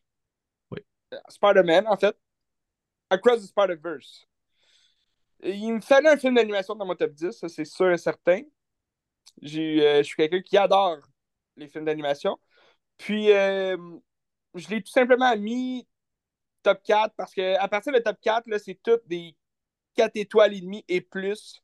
Donc, euh, il fallait que je mette euh, Spider-Man Across the Spider-Verse top 4 parce que c'est un film qui m'a tellement fait retomber en enfance. Puis, mes, mes yeux de- d'enfant qui voyaient des, des Disney ou des DreamWorks animés, ben là, ça s'est amplifié avec cette animation-là qui est juste extraordinaire. Puis, tu sais, oui, le film est long quand même. le, le, le, le scénario en tant que tel, il s'étire un peu, puis c'est juste un part one. Fait que oui, la fin, c'est fâchant, ça finit de même. Mais je trouve juste pour l'animation, ça vaut la peine de, de, de, de, le mettre dans le top 10. Puis, tu sais, je trouve l'accumulation de toutes les scènes, de toutes l'espèce de. Dans toutes les Spider-Man, ça, c'est- le, fan de Spider-Man en dedans de moi, mais dans tous les films de Spider-Man, t'as une scène choc dans les films où est-ce que soit euh, Peter Parker découvre c'est qui le méchant, c'est la véritable identité, euh, comme c'est le cas, admettons, dans, dans le premier Spider-Man, où il découvre que c'est William Dafoe là, qui est le Green Goblins, ou, euh, ou bien tout récemment dans, dans Spider-Man Homecoming, où est-ce que Tom Holland découvre que le père de sa blonde, qui est Michael Keaton, c'est lui le méchant, ben là, tu toutes les scènes sont incroyables, les scènes de révélation. Puis, dans Across the Spider-Verse, c'est la scène où est-ce que tous les Spider-Man sont contre Miles Morales parce que Miles Morales se rend compte que il va devoir laisser mourir son père, puis ça ça peut pas se faire, ça. Fait que le dilemme entre sauver l'univers ou laisser mourir ton père, tu sais, t'es comme, tabarnak, c'est quoi cette affaire-là? Ah, mais il y a ça aussi, puis t'as la scène finale que, ben, on dira pas, là, mais la scène finale qui est un peu une scène de révélation de même aussi, qui est Aussi. ultra efficace, puis qui te rentre dans le dash. euh, Oui, oui. Ah oui, ça rentre complètement. Puis j'ai très hâte à la partie 2. Mais euh, pour toutes ces raisons, euh, j'adore Mm. ce film. Mais tu sais, d'ailleurs, moi, je l'ai revu. Je sais pas si tu l'as revu depuis le cinéma, mais. Je l'ai euh, réécouté depuis le cinéma, oui. Je sais pas si t'as le même vécu que moi, mais, ou la même impression que moi, mais je trouvais que l'animation est malade, tu te laisses embarquer, mais le scénario tient plus la route une deuxième fois. L'émerveillement est plus là parce Mais que pour tu, ça. tu l'as déjà Mais vu, moi- puis comment ça marche pas. Ouais. Mais tu sais, moi, ben, c'est pour ça que j'avais mis 4 étoiles et demie seulement. J'avais mis une demi-étoile parce que je trouvais que le scénario s'étirait quand même. Euh, le début, je le, trouvais, je le trouve long quand même, là, avec la tâche aussi. C'est quand même. Ça s'étire beaucoup. Mais, euh, mais je ne pouvais pas passer par-dessus le fait que c'est probablement le meilleur film d'animation que j'ai vu de toute ma vie. Même si je suis, je suis un grand fan de l'animation des années 80-90, avec le grain dans les images, dans les dessins, mais ces dessins-là sont juste incroyables. Tous les, les styles aussi, tu t'en vas Ouais. en Inde, voir le, le, le Spider-Man de, de l'univers dans- en Inde, puis euh, toute la kit. Là. Moi, je trouve que c'est le- les scènes où est-ce qu'on est dans le monde de Spider-Girl. Gwen Euh, Stacy, euh. Gwen, Gwen Stacy, Ouais. Que Je trouve que ça, c'est malade mental. Tu sais, que la couleur va comme rentrer Oui. selon le- la perception du personnage qui va parler. tu sais, Je trouve C'est ça ça. vraiment très joli. Mm. Mais malade. ça joue beaucoup sur les émotions aussi, tu sais. Ouais. Tu découvres euh, toutes les Spider-Man, puis il y a beaucoup d'émotions à travers ça, puis j'adore ça. Mais, Bref. Mais j'aime quand même. Ben, les, les deux, vous avez mentionné que ça. ça- Ben, surtout Joe, que ça s'étirait un peu. Ouais. C'est c'est sûr. Moi, je l'ai pas revu, là, mais je trouvais que le rythme était quand même bon, là, surtout au niveau de. C'est parce que c'est un film qui a beaucoup de scènes très intenses, très rapides, mais après ça, Mhm. qui sait ralentir aussi. Le t'es pas intense sans Ouais, arrêt. justement, tu sais, la scène où est-ce qu'ils sont la tête Ouais. en bas, ça, c'est qu'ils font juste discuter, ça, je trouve ça génial aussi. là. Tu sais, c'est beau, puis Mhm. je trouve que ça marchait bien aussi. Mais c'est ce que tu c'est un film qui respire, qui nous donne le temps de nous attacher au personnage aussi. là. Euh, Mais c'est un même si long film, même si j'avais pas revu le premier euh, depuis sa sortie, euh, puis que j'ai manqué les trois premières minutes, euh, je me suis vraiment, j'ai vraiment embarqué dans l'histoire, je me suis vraiment attaché au personnage, puis tout ça. Mais ce que, ce que je trouve mieux que le premier, c'est justement, tu sais, vu que c'est un long film, on parle de 2h20 kick, tu sais, ça fait en sorte qu'on on découvre un peu plus euh, Spider-Gwen, justement, Gwen Stacy. Tu découvres un peu plus aussi le méchant, tu t'as plus de, d'appropriation au méchant que, dans son univers à lui, il est arrivé une merde, fait que là, tu sais, puis tu sais, c'est-tu vraiment un méchant, en tant que tel? On va le découvrir dans la partie 2 peut-être, mais le, le fait que Miles Morales, il est encore en trouble avec son identité aussi. Il cherche encore dans tout ça, dans sa, dans sa puberté et toute la kit. Mais je trouvais qu'on rentrait beaucoup plus dans les thèmes, un peu comme tu disais, Marquis, le fait d'avoir des scènes un peu plus euh, racoleuses sur le, le- le fait que tu sais, on, on prend notre temps, on respire et tout, ça, nous- ça nous aide aussi à découvrir les personnages plus en détail que dans le premier film. L'intériorité. L'intériorité. Donc, allez voir ça, Spider- Spider-Man, Across the Spider-Verse. Il est, euh, il est sur les streamings, je pense. euh. Et sur Crave. Il vient d'arriver sur Crave, Crave? cette semaine, ou ça Ok, passé. Ouais. Crave, bon. Hmm. Euh, ok, 4 marquis, faut que tu sois le dernier parce que ça va concorder avec mon 3. Fait que. Oh! OK. Euh, ben, euh, je vais aller avec 4. moi, c'est un film qui m'a pris deux visionnements pour le monter, parce que je l'avais sorti de mon top 10 euh, un moment donné. Non! C'est un film qui est, euh, qui est intéressant, mais qui est quand même dur d'approche. C'est le dernier Wes Anderson, ou l'avant-dernier, ça dépend si vous comptez les courts-métrages sur Netflix qui étaient pourris.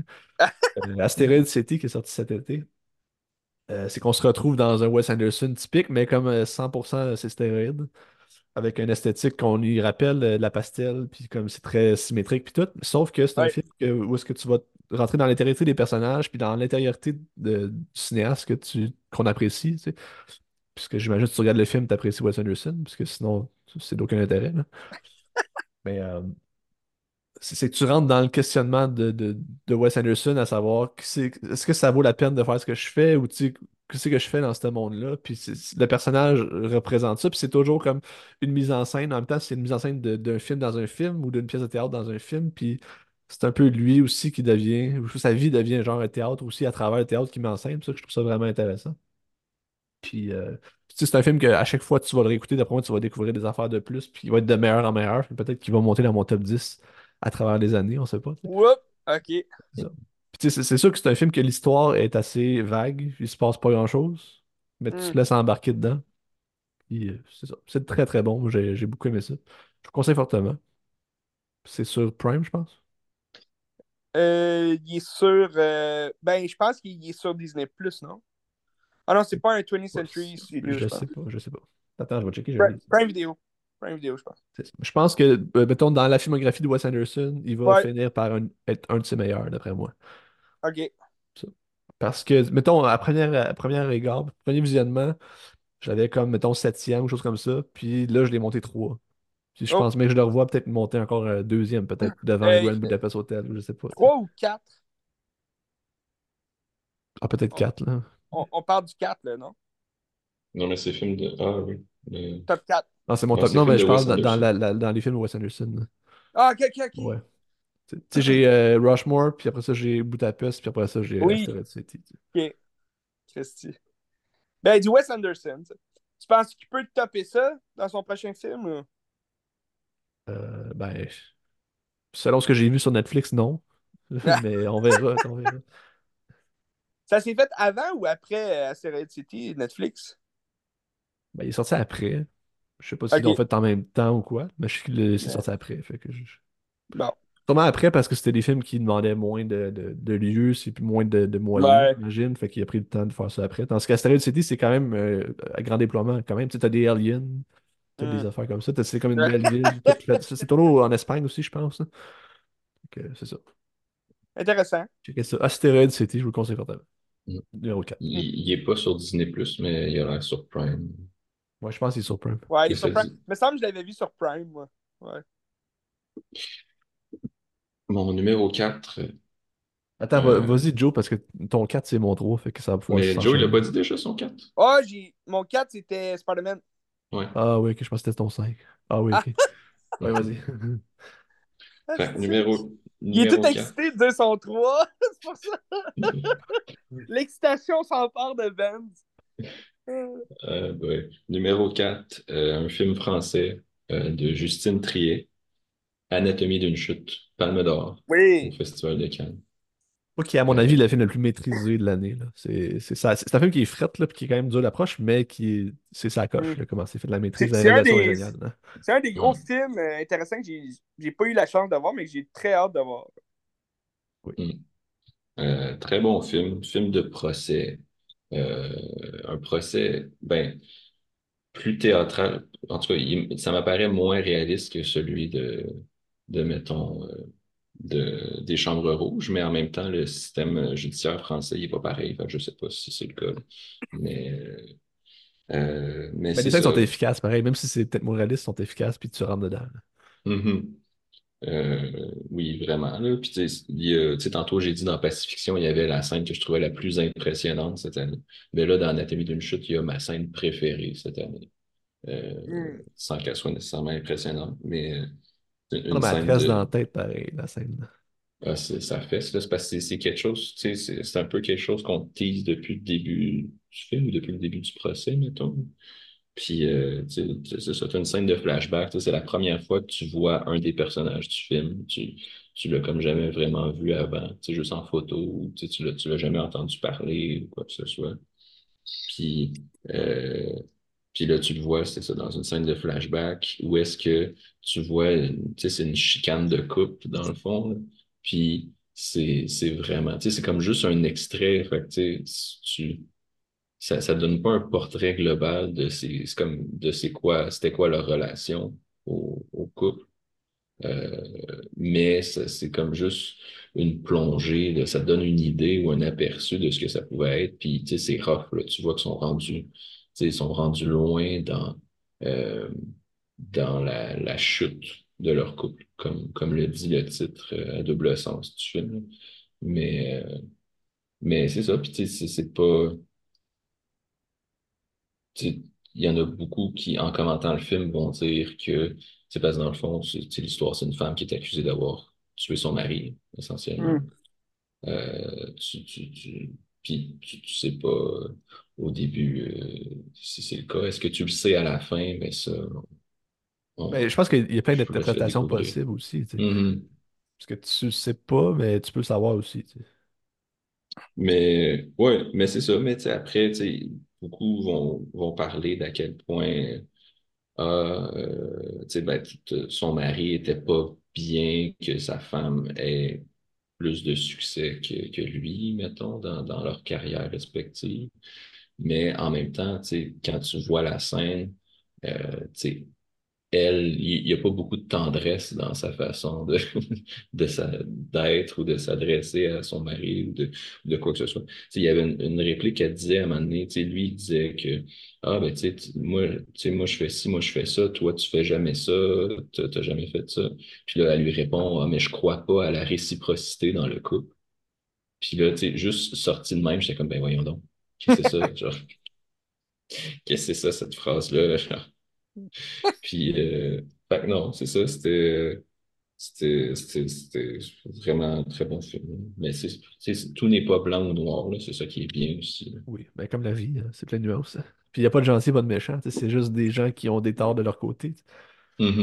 De life. Mais moi, je trouvais aussi que c'était euh, le- la violence psychologique extrême. là, parce que le mari, bon, je pense que toi, le mari, tu l'as peut-être pas vu de même, mais moi, je trouvais que le mari, c'est l'affaire la plus violente qu'il fait, c'est qu'il essaie de détruire sa femme euh, en, se- ben, en- disons, en se tuant. là. Bon, on sait pas si c'est tué, Mm. c'est pas clair, mais pour moi, il s'est tué pour faire souffrir sa femme. Puis tu sais, au début, quand ils font, mettons, leur meeting, Ouais, euh, la mais- femme et son ami, il fait je fais de la musique super fort, puis c'est une scène euh, marquante, parce que c'est Candy Shop, puis ça va tout le temps te revenir en tête.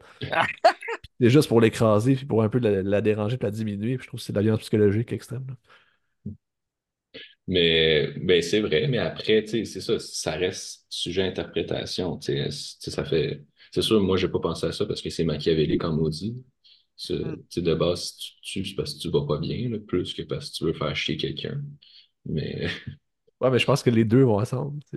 Je suis d'accord avec toi, là, mais ouais, mais, euh, mais tu sais, de base, c'est ça. Là, tu, tu vois que leur couple était vraiment. Ben justement, si leur couple va vraiment pas bien si, si c'est vraiment ça qui se passe aussi. là. Si t'es rendu à un point que tu, veux faire chier l'autre euh, en en, en te tuant. Mais tu sais aussi, moi, quand je suis sorti de la salle, je me... j'avais trouvé ça très bon, mais j'étais pas comme wow, j'ai capoté, tu sais. Parce que c'est un film je trouve qui est de même, tu sais. Je trouve que c'est très maîtrisé, c'est génial. Mais c'est pas un film qui va te rentrer dans le dash dans le sens que j'ai, je vais... c'est un méga coup de cœur, tu sais. Contrairement à peut-être les autres avant que, que... Ben, qu'on va- les autres après qu'on va parler, là. Ouais. Que tu sentais aussi automatiquement, j'étais comme, ah oui, que ça, c'était c'était fou raide, là, tu sais. Puis genre, j'ai hâte de le revoir, tu sais. Tandis qu'Anatomie d'une chute, je l'ai vécu, puis je vais le revoir peut-être un jour, mais je suis pas pressé de le revoir. Mhm. Mais c'est C'est un drôle, film moi, qui je- semblait long aussi, là, quand même. Ben, il paraissait pas long. Il était, il était à deux heures et demie, mais il paraissait pas long. Ça passait Ok, vite. ok. je pas Oui. Mais moi, je l'ai vu avec ma blonde euh, au cinéma. Puis ça, ça fait pas longtemps qu'on est ensemble. Ça faisait pas longtemps qu'on était ensemble quand on l'a vu. Fait que là, j'étais. Pendant la, présage. pendant la scène de, de la dispute, je filais encore moins bien. là. Puis là, je me disais, ah. Puis après ça, sur le trajet du retour, je me disais, ouais, faut, faut qu'on faut qu'on parle de cette scène-là, là, quand même. Tu parles en général aussi. Faut pas que tu te rendes là. là. Qu'est-ce que ça dit? Faut que tu parles en général. Faut pas te rendre à ce point-là. C'est important. Oui, non, la communication, c'est important, les amis à la maison. Euh, Ouais, c'est pitcher bas d'une fenêtre, c'est pas la solution. Là. Non. Ben surtout, tu sais, elle n'est pas haute la fenêtre, il aurait pu ne pas mourir. Ouais. En tout cas. Anthony minute chute. euh, checkez ça. Ça va sortir, je sais pas où un moment donné, mais checkez ça. Je pense qu'il est rendu sur euh, le VOD, là, euh, sur demande. Mais toi, Ben, euh, ce film-là, tu l'as mis en top 3. Troisième. Ça? Troisième. Troisième. On est rendu là, troisième? Ouais. Là. minute chute, troisième. Anatomie d'une chute. C'est, euh, c'est... Vous me rappelez la réalisatrice? Justine Triet. Justine d'a- D'ailleurs, petite euh, anecdote un peu ridicule là, euh, du gouvernement actuel en, en France. Là. Euh, c'est-tu la ministre, la ministre de la Culture a dit qu'elle irait pas voir le film.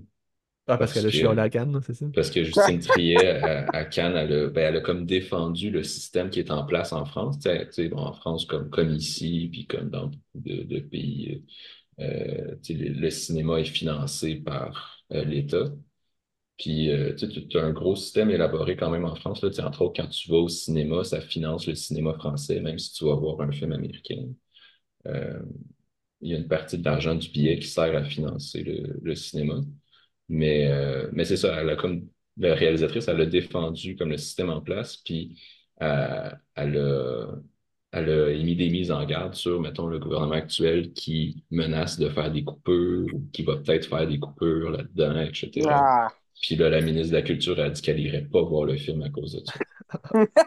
Alors que le film, c'est le film qui a gagné la Palme d'Or. Puis, Ben c'est oui. Un, tu sais, c'est un film français. Il, il est, il est nominé dans plein de catégories aux Golden Globes, là, genre meilleur scénario, puis des affaires de même.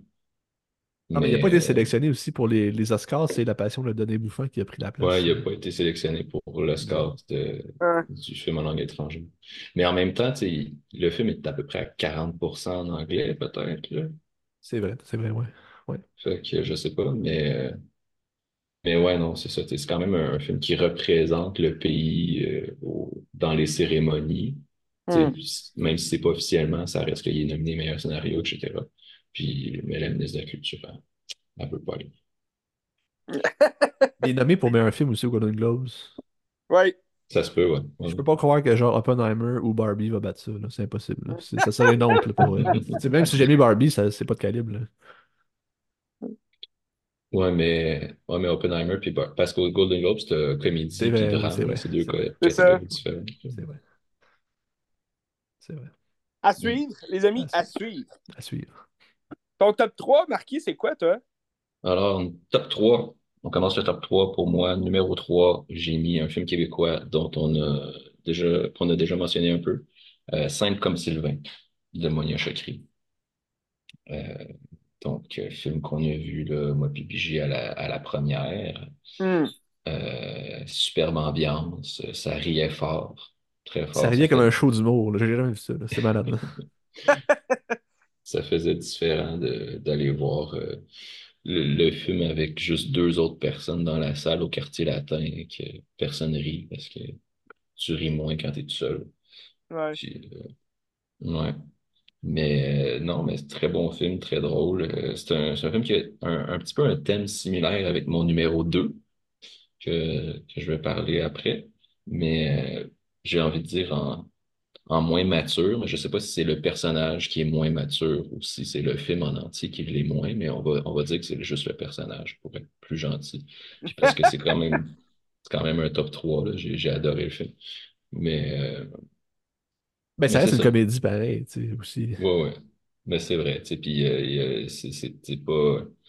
C'est un peu décalé aussi, dans les dialogues très rapides, puis les, les, les pics qui sont lancés, que tu sais, il y a personne la vraie vie qui est capable de... qui, qui est spontané comme ça pour dire des, Mm. des choses euh, aussi rapidement. En tout cas, certainement pas moi, qui a besoin de réfléchir pour sortir une bonne blague. Mais, euh, mais non, c'est ça, c'est c'est vraiment...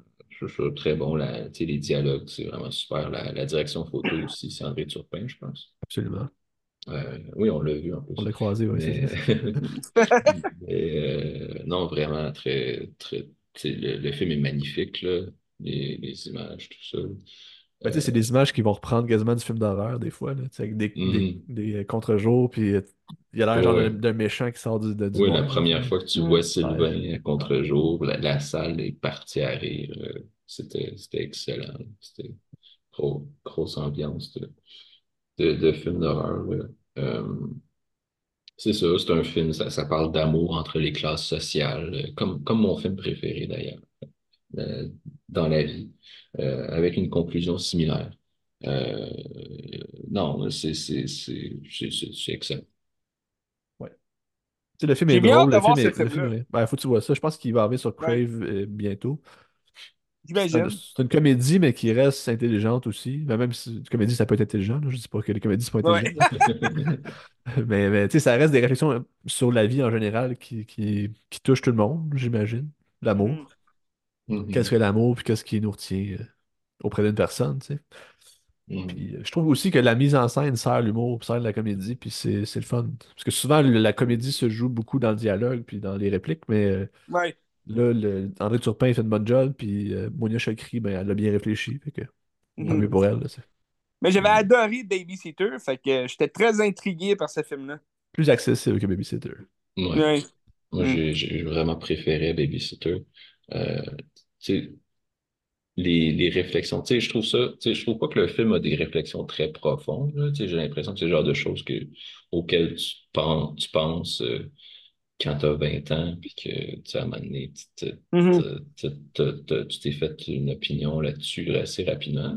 Mais, euh, mais en même temps, c'est intéressant, tu sais, d'un point de vue de la société plus, puis juste de voir ce personnage-là avoir ce questionnement-là lui-même euh, sur, euh, tu sais, c'est quoi l'amour? Est-ce que je suis mieux avec euh, quelqu'un qui me fait ressentir plein de choses, mais qui, qui est un peu, qui est un peu un épais, euh, versus quelqu'un avec qui j'ai une super complicité intellectuelle, mais qui, qui m'attire plus vraiment, genre. Mm. Puis, euh, puis non, c'est intéressant. C'est intéressant au niveau de la société, au niveau de est-ce que les, est-ce que est-ce qu'on est condamné à toujours euh, rester au sein de, de notre classe sociale ou au sein de notre milieu, euh, nos, nos champs d'intérêt restreints, tu sais, je sais pas. là. C'est intéressant. De grandes questions. Oui. Mm. Checker ça, ça vaut la peine, c'est c'est bon. Simple comme Sylvain. C'est- Moi, il était Intéressant. 7, là, mais tu sais, tu sais, moi, entre 8 puis 3-4, mettons, là, ça s'interchange. sais. Oh, tabarouette, ok. C'est tous des bons films. Mm. Mon top 3, ça va faire jaser. Les Gardiens de la Galaxie, volume 3. OK? J'ai 3? adoré ce film-là. Euh, écoute, euh, top 3, Je trouve que James Gunn nous a fait euh, son, son, son, plus beau film pour son mot d'adieu aussi là, du MCU. on sait qu'il est rendu avec DC Comics, donc non, pas comics là, quand même, le DCU, le nouvel, le nouvel empire cinématographique de DC au sein de Warner Bros. et sous la gouverne de James Gunn et d'un autre homme que j'oublie son nom. Donc, il a quitté le MCU en en beauté, je trouve, avec ce film-là. Euh, c'est un film même qu'il a failli pas faire parce qu'il avait été un peu euh, sous les projecteurs là, avec Twitter, c'est des anciens trucs comme ça. Fait que je trouve qu'il a, fini en beauté là, avec euh, le volume 3 des Gardiens de la Galaxie qui empruntait des. des écoute, il y avait des enjeux, des thèmes très. je dirais pas pointilleux, mais c'est quelque chose qui vient chercher le public assurément. Euh, les animaux, la cruauté animale. Euh, Envers une loutre en plus. une loutre et tout. Qui est l'animal le plus mignon de... exact. selon 80% de la population. Puis je vais, je vais, suivre un peu ton, euh, ton effet de surprise, Marquis, en disant que c'est probablement le film qui m'a le plus touché au cinéma cette année. J'ai pas eu des larmes aux yeux quand même, je ne pleure pas. Mais T'es un vrai gars. C'est... ouais, c'est ça. Je suis un mâle alpha. C'est juste moi le, bêta ici, aujourd'hui. Pour vrai, j'ai non, j'ai, eu les yeux humides. Euh, c'est un film qui, qui véhiculait beaucoup d'émotions. Puis je trouve que euh, ça faisait longtemps qu'on n'avait pas eu un film de super-héros, surtout de Marvel, qui, euh, qui nous donnait justement, qui nous refilait ce que ce dont on payait pour. Euh, tu l'as dit, Marquis, c'est rendu cher aussi le cinéma. C'est pour ça qu'on on va se retrouver des fois dans des cinémas un peu plus humides puis euh, des petites salles moins chères. Mais, mais, mais je trouve que pour ce qu'on paye dans un grand cinéplex, mettons avec le meilleur écran, le, 3D, les gros effets spéciaux, je trouve que faut un film qui nous donne ce dont ce pourquoi on paye pourquoi on se déplace vers le cinéma. Puis je trouvais que Les Gardiens de la Galaxie, c'était un film qui, qui faisait revivre euh, le MCU, puis tous les, films de super-héros euh, dont on a la fatigue aujourd'hui. Puis c'est dommage parce que je parle en tant que grand fan de films de super-héros. Puis euh, ben, assurément, je trouve que c'est le meilleur film de super-héros de l'année. J'ai très hâte pour Deadpool 3. mais, mais cela dit, je trouve que c'est un film qui m'a qui m'a redonné goût euh, d'écouter les films. Puis bon, juste après, il y a eu The Marvels qui m'a carrément scrappé ce goût-là. Mais, euh, mais Les Gazans et Galaxies, je trouve que c'est un film. Euh, c'est pas juste un film de super-héros, tu sais. Ben, c'est ça. C'est parce que non seulement c'est pas un super-héros, c'est pas un film Marvel, c'est un film d'un artiste. C'est la vision d'un artiste, puis c'est ça qui fait que le film est bon, je pense. C'est pas une commande. Ça, véhicule les thèmes de l'amour, de, de l'amitié, puis de la famille, puis ça, j'ai adoré ça aussi. Est-ce que c'est le, dernier bon film de Marvel? Oui, ben selon. Euh, ben, non, mais le dernier, dernier, il n'y en aura plus jamais, c'est terminé. Ça, c'est le dernier, puis le reste, ça va être de la Non, non, j'ai vraiment confiance en Deadpool 3. Je pense que ça va faire revivre aussi euh, cette espèce d'émotion-là. Peut-être pas autant d'aller vers justement le, le, le, mot cinématographie, là. C'est comme le, grand film. Mais en tant que film de super-héros, je pense que Deadpool 3 va rehausser le tout. De toute façon, tout ce qu'on voit, euh, justement, les rumeurs qui véhiculent et tout, je pense qu'ils vont faire un grand coup avec ce film-là. Euh, puis c'est des, des, acteurs aussi qui veulent faire ce film-là. Fait je pense que quand tu as des acteurs qui aiment ce qu'ils font, puis je prends comme exemple Brie Larson qui a fait The Marvels, le dernier film qui est sorti de, du MCU, que j'ai détesté. Mais elle le dit elle-même, ah, je sais pas si je veux continuer dans le rôle. Tu le sais qu'elle a fait le film par contrat, tu sais, elle l'a pas fait par amour ou par euh, pour ses fans. Ah, il faut que je le fasse pour les fans et tout. Tu sais qu'elle se pose déjà la question aussi. Fait que tu sais, comme des doutes que pendant le film, elle va pas jouer à fond, tu sais, elle va pas être euh, super enjouée de ça. Tandis que tu regardes Deadpool 3 avec Ryan Reynolds qui qui va vraiment chercher tous les acteurs qu'il veut pour son film, puis que, tu sais, il pose tout le temps sur son Instagram, sur son Facebook, des, photos pour dire Hey, j'adore ce personnage-là, puis j'adore le jouer pour les fans, tu sais. Fait que je pense que ça va être bon pour ça. là, pour la suite, c'est dur à dire, Ben. ils ont Mais pas je mal. pense euh, que c'est ça qu'on voyait film, aussi dans, dans Gardien des Galaxies quand ils voulaient mettre dehors James Gunn. Tout le monde a dit si James Gunn n'est pas là, on le fait pas. Sais. Fait que Exact. tu sens qu'ils le font pour les bonnes raisons, puis tu sens qu'ils ont le, plaisir de le faire aussi. tu sais. Ah ouais, tout à fait. Tout à fait. Fait que, euh, fait que j'ai Mais- adoré ce film-là. Tu C'était vraiment un bon film. Puis, Mais tu sais, en parlant de vision d'artiste, c'est-tu Disney ou Marvel qui a dit récemment, euh, c'est-tu Bob Iger, je me souviens plus, là, mais qui avait dit que, euh, bon, il y avait des problèmes de qualité dans leur dernier film, puis que ouais, la solution pour ça, ça va être euh, de euh, d'envoyer des producteurs sur les plateaux pour qu'ils puissent contrôler mieux euh, la Mhm. qualité du produit. Ce qui est comme l'inverse de ce qui ouais c'est Bob qu'il Iger qui a dit faire. ça. Mais ce qui est, ce qui est drôle en plus, c'est que le grand, le, le grand producteur de- du MCU, c'est Kevin Feige. Puis Kevin Feige, il- c'est pas lui qui réalise, là. c'est lui qui produit, mais est-ce que c'est lui qui donne le go à tout ce qu'on retrouve de, d'automatique là, dans un film de super-héros, surtout dans le MCU, il y a toujours des blagues qui n'ont pas tellement rapport, puis tu sais, Mhm. qui veulent aller rechercher un espèce d'Iron Man ou un espèce de, un Thor, mais ça, ça se fait pas parce que c'est des nouveaux super-héros, tu sais, c'est pas censé être des, des super-héros qui sont tous pareils, mais on dirait qu'il y avait vraiment une vision. Puis ça, James Gunn, je trouve qu'il a, il a vraiment, euh, je dirais pas révolutionné le film de super-héros, mais dans le sens qu'il a vraiment apporté sa touche à lui, Ouais. personnelle. Ben, c'est un côté plus humain que dans beaucoup d'autres films Marvel. Aussi, aussi. Plus d'émotion. je vous le conseille. Disney+, si vous avez Disney+, c'est gratuit. Oui.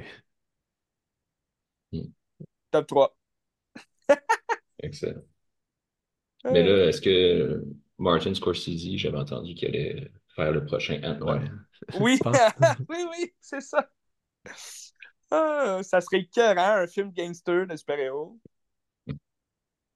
Pourquoi pas? Tu sais, je pense que c'est Euh, ça la solution, c'est d'amener des artistes puis leur laisser la voie libre, puis après ça, ben, Ouais. ça peut être intéressant. Exactement. Voulez-vous que je commence avec mon top 2 ou euh, Marquis? Ouais, moi je vais, je vais finir, je vais finir le top 2 parce que mon top 2 c'est le top 1 marqué, fait que ça Oh. se Oh, que, euh, c'est bon. Parfait. Donc, euh, mon top 2 qui va faire taire euh, Benz. Il veut pas du tout m'entendre parler. Non, mais c'est pas à Euh, moi à, à dire ce que t'aimes ou ce que t'aimes pas. T'as le droit d'aimer ça, puis c'est correct, là. Mais moi, j'ai aimé, moi, j'ai aimé ça, Joe. Merci, Marquis. Oppenheimer de Christopher Nolan, qui a été euh, pas mal. de- Depuis que je l'ai vu euh, en juillet, ça a été mon film numéro un euh, tout au long euh, de l'année.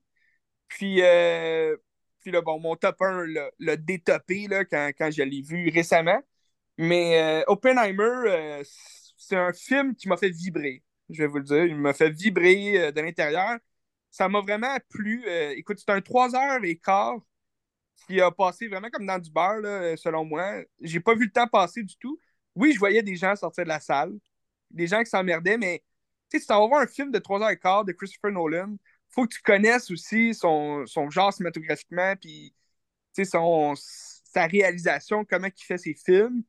Puis je trouve qu'il a été, euh, été lui-même du début à la fin de son film, Christopher Nolan.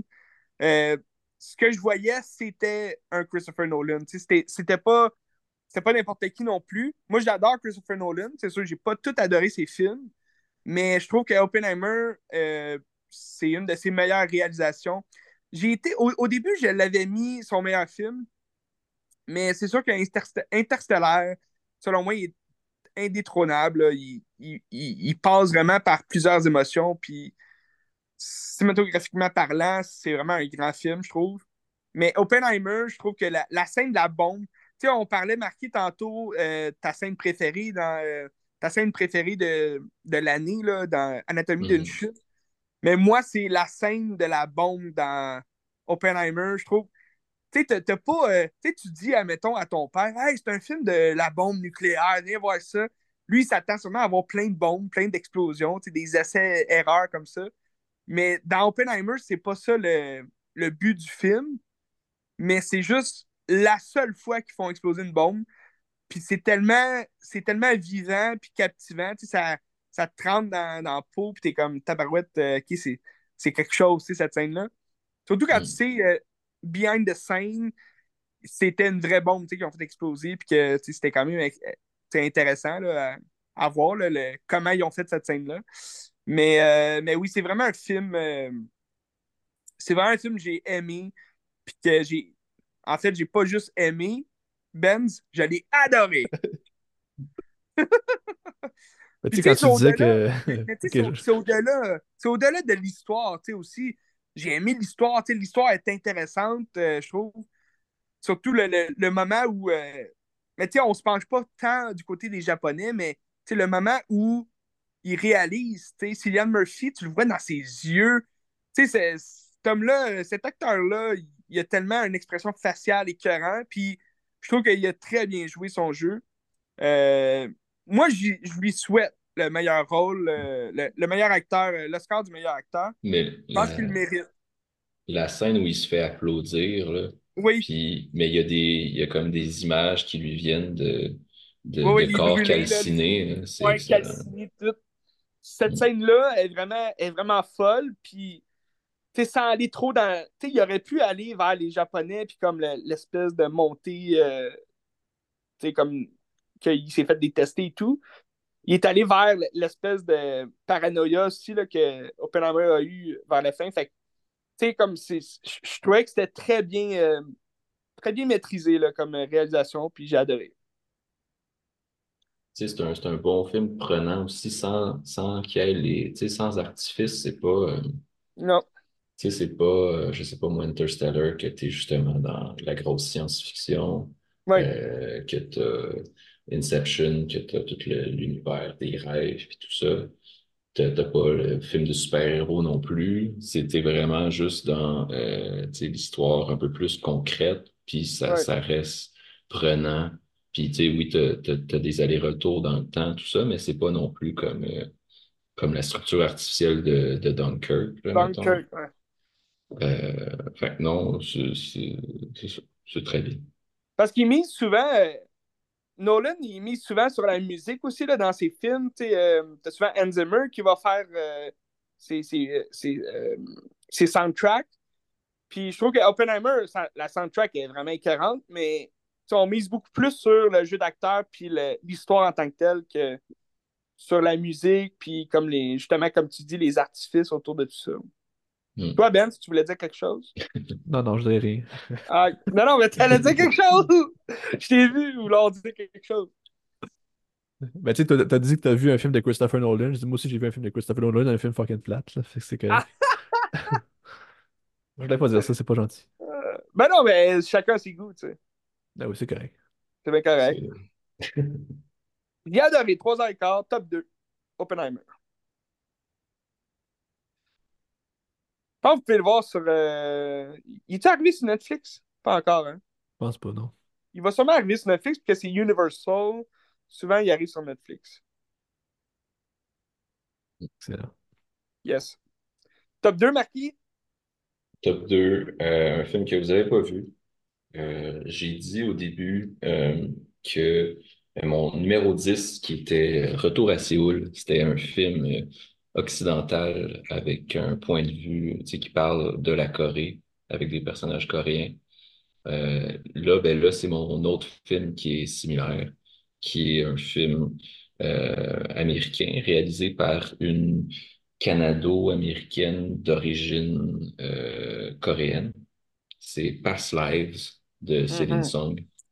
Et 24 qui fait ça, hein? Ou il distribue 24. Ouais, c'est, ben, je sais pas, ouais. Je sais pas s'ils ils distribuent ou s'ils ont, vraiment produit à la base, mais, euh, euh, mais ouais, c'est ça, Past Lives.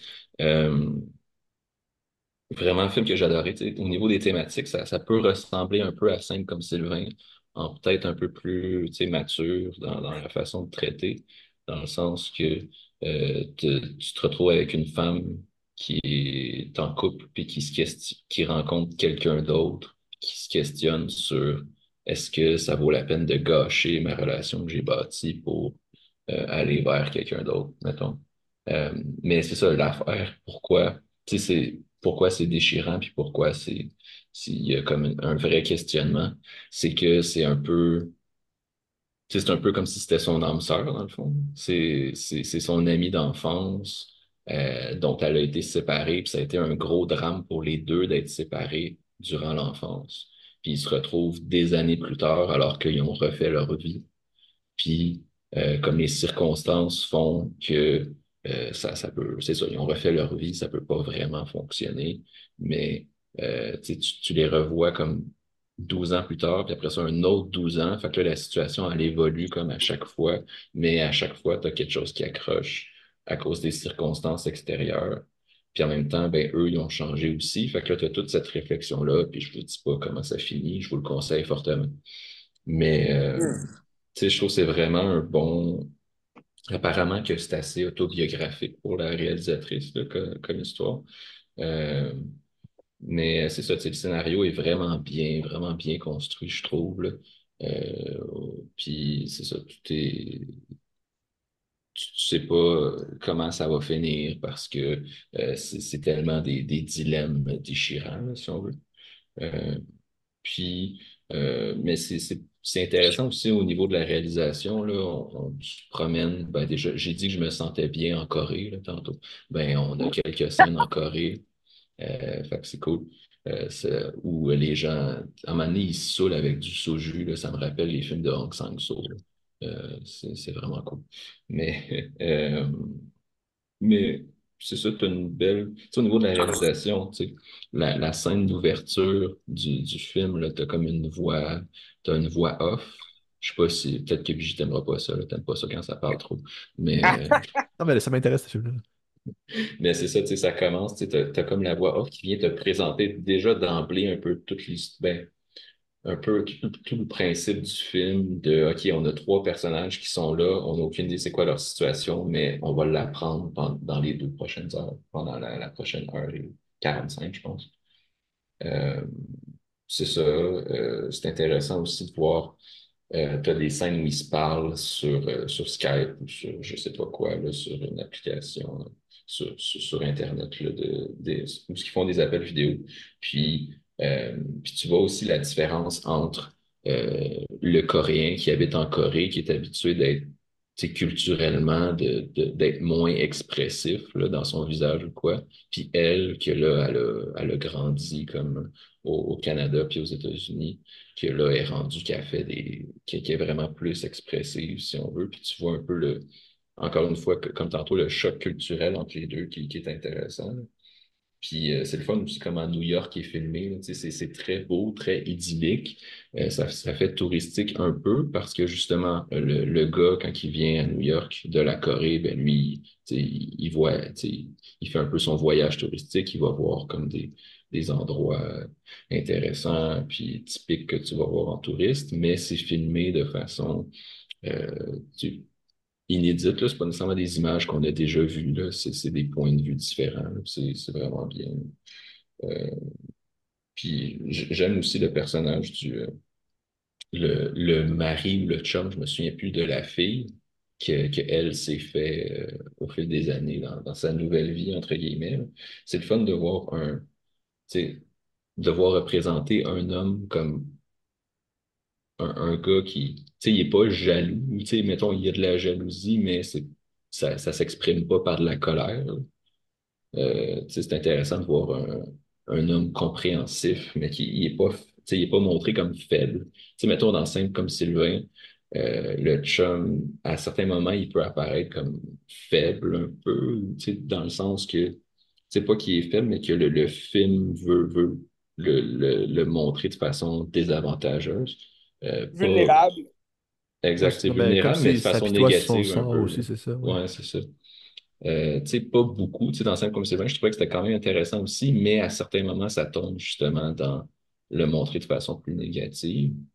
Euh, tandis que dans, euh, dans Past Lives, c'est moins le cas. Tu le vois plus comme, c'est ça, tu, tu, comprends que, comment qui qui se sent, puis tu, tu, comprends ses réactions, puis, puis tu te dis que, bordel, c'est pas une situation qui est simple. J'aimerais pas être euh, à leur place. Hmm. Mais on pourrait vraiment très bien.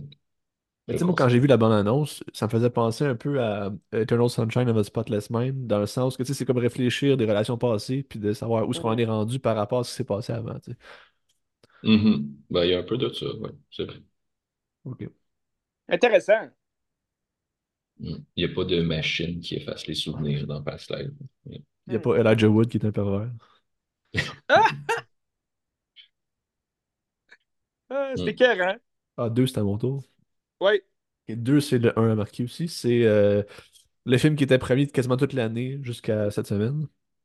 Puis ça, c'est un film que j'ai vu aussi en première à Fantasia. Puis je l'ai revu après pour voir est-ce que c'est le même feeling. Puis ça a, ça a été le même feeling, c'est extraordinaire. C'est Les Chambres Rouges de Pascal Plante. Que j'aime toute son œuvre, c'est extraordinaire ce qu'il a fait. Mm. Puis Les Chambres Rouges, j'aime ça parce que ça te fait vivre des émotions que tu vis pas en général. C'est comme la, la scène. Il y a une scène marquante où est-ce que comme le tueur va te regarder dans les yeux, là. Puis ça t'habite pendant des jours puis des jours. Même encore, j'y pense, puis genre là, j'ai des frissons parce que je pense au regard de Maxwell, euh, je sais pas trop quoi, tu sais, puis qui. C'est ça coche, tu sais. Puis je trouve que le film est pas parfait. Il y a, des- il y a des scènes un peu bizarres, surtout de- quand ils mangent, mettons, pendant le procès, ils vont comme manger à la cafétéria, comme ok, c'est off un petit peu, mais euh, ça marche pareil. Sauf que les scènes qui sont vraiment fortes sont vraiment fortes, puis ça, ça va tout combler le- le- les petites faiblesses ailleurs, je trouve. tu sais. Ouais. Toi. Marquis, t'en penses quoi? Ben, c'est, c'est mon numéro un, comme, comme tu l'as dit. Euh, Pascal Plante, je l'adore. C'est, je pense que c'est mon réalisateur préféré actuellement. Euh, j'ai beaucoup aimé ses deux films précédents. Euh, le- Les faux tatouages et Nadia Butterfly. Euh, mais c'est drôle, il y a deux films de procès dans, dans, nos, dans mon top 10, puis dans, dans le tien aussi. Tu sais, t'as aussi Euh, Le Procès Goldman, qui est un film qui paraît qui est très bon cette année, qu'on n'a pas vu, mhm. mais c'est comme une année de procès, je sais pas ce qui se passe. Moi, j'aime pas ça. D'habitude, les films de procès ou les histoires d'avocats, je veux dire, moi, ma, ma soeur puis ma mère, ils regardaient des émissions là, euh, de Good Wife, puis euh, Toute la vérité, puis The, the Law and Order. Ouais. La loi, Puis, là. euh, puis moi, moi j'haïssais ça, là. Puis ma soeur est devenue avocate, là. Mais euh, finalement. Mais, C'est ça. mais, C'est ça qui arrive. mais, mais non, c'est ça. Moi, en, en, en soi, ça ça m'intéresse pas nécessairement ces histoires-là, mais tu sais, je trouvais que c'était vraiment prenant. Puis, euh, c'est oui, ça, c'est tu... la façon, c'est la façon dont c'est appréhendé, c'est la façon dont c'est raconté. Tu peux avoir un film de procès complètement euh, cliché puis euh, classique là, à, la, à la américaine, hollywoodienne. sais, mais mais c'est ça, les chambres rouges. Moi, ce que j'ai trouvé, c'est que c'était. J'ai pas vu Anatomie d'une chute, mais Chambre rouge, ce que j'ai trouvé, c'est que oui, c'est un film de procès, mais tu le vois d'un œil d'extérieur, un peu avec Plus un réaliste aussi, je pense. Exact, c'est ça. Mais tu sais, justement, la scène, euh, c'est pas la scène d'ouverture, mais quasiment quand que c'est dans. Ils vont juste tout mettre en contexte le procès, puis qu'est-ce qui s'est passé, puis les forces en présence. Ça aurait pu être fucking plate, parce que c'est juste du monde qui jase. La manière qu'il l'a filmé, qu'un un plan séquence qui dure comme 10 minutes, ben c'est comme si ça te glace le sang, puis ça te, ça te met comme dans la chaise d'un jury un peu, puis ça te Mhm. pose des questionnements moraux à savoir qui a raison, puis comment tu te places toi-même, puis réfléchis aussi aux enjeux de, de- de communication dans la société qu'on a par rapport à. Ben, tu sais, mettons, quand tu écoutes le TVA, puis ils vont porter déjà un jugement par rapport à quelqu'un, mais tu sais, si c'est en procès, tu il faut que tu t'en faut, faut que tu t'en tiennes aux faits, puis pas à ce que, genre, les impressions qu'on a, tu sais. Puis je pense que le film va souligner ça, ce qui est Mhm. intéressant. Mais c'est ça, tu sais, la scène d'ouverture, comme tu disais, c'est vraiment, on établit les, on établit tout le monde, puis euh, on établit les circonstances, euh, c'est de quoi est-ce qu'on va parler, c'est vraiment, tu sais, c'est extrêmement explicatif, extrêmement clair, mais ça te permet, OK, ça c'est la base, maintenant on part de ça pour, pour le reste du film. Puis en plus, tu- la, la- c'est quoi son nom déjà, l'acteur, euh, l'avocat de la défense, là? Pierre Euh, Chagnon, c'est ça? Pierre Chagnon, qui, c'est American. Dad. que, que, tu sais, juste, juste, tu pourrais écouter sa voix pendant trois heures, là. On s'entend, Oui. il pourrait te parler de n'importe quoi, là. Que- Ouais. Mais, Ah, vraiment euh, incroyable. hum. Puis, tu sais, c'est le fun aussi de, tu sais, tu sais, tu disais que c'était un peu plus, euh, euh, tu sais, c'était, euh, maladroit par moment, mettons. Moi, je trouve, tu sais, des fois, les dialogues, ils sonnent un peu, ils sont pas toujours excellents. Mais tu sais, c'est c'est- c'est- c'est pas mal le seul défaut là, que, que, que je vois. Euh, je trouve ça le fun que oh, ça filme des endroits qu'on n'est pas habitué de voir. Ils ont Mm. tourné au, au palais, ben déjà, ils ont tourné au palais de justice pour vrai. pas, c'est pas le procès, mais le reste, là, quand ils sont à- quand Ouais. ils y vont. Puis Ce qui est même, puis, super compliqué à faire. là, Ben, c'est techniquement, ça. je pense que c'est- c'est c'est comme euh, inaccessible. Ouais. Mais c'est ça, quand je l'ai dit à ma mère, que ma mère, elle travaille au palais de justice, puis euh, elle me croyait pas. Ben non, ça se peut pas qu'ils aient filmé. Comme, je ben, ils n'ont pas filmé, pas dans la salle d'audience, ils l'ont reproduite, mais ils ont filmé l'extérieur, ils ont filmé l'entrée, les, les détecteurs de métaux. Mais tu sais, aussi la, la, la cinématographie, tu sais, toute la, la photographie, euh, excusez, du film avec les euh, le- l'aube, tu sais, euh, à chaque fois qu'ils dorment dehors, Mhm. c'est comme un bleuté vraiment exceptionnel. là. C'est rare que tu vois ce- cette lumière-là. Puis je sais pas à quel point c'est la, la vraie lumière. Ben, tu sais, j'imagine que c'est la vraie lumière du jour là, qui, ont, qui ont capté peut-être euh, en caméra. C'est sûr, il y avait des petits spotlights, là, j'imagine, mais Mhm. tu sais, c'est vraiment une couleur qui est vive, puis tu sais, ça, ça, te prend, euh, ça te prend vraiment au regard parce que Mhm. c'est explosif, tu sais. Shout out à Vincent Biron. Ah. Super bon. Mais directeur j'ai regardé le making-of l'autre jour, puis non, c'est ça. Tu, tu- il y avait, tu voyais qu'il y avait une certaine volonté là, de OK, là, c'est le bon moment pour la lumière, puis Ouais, pour la lumière euh, du ciel. non, intéressant.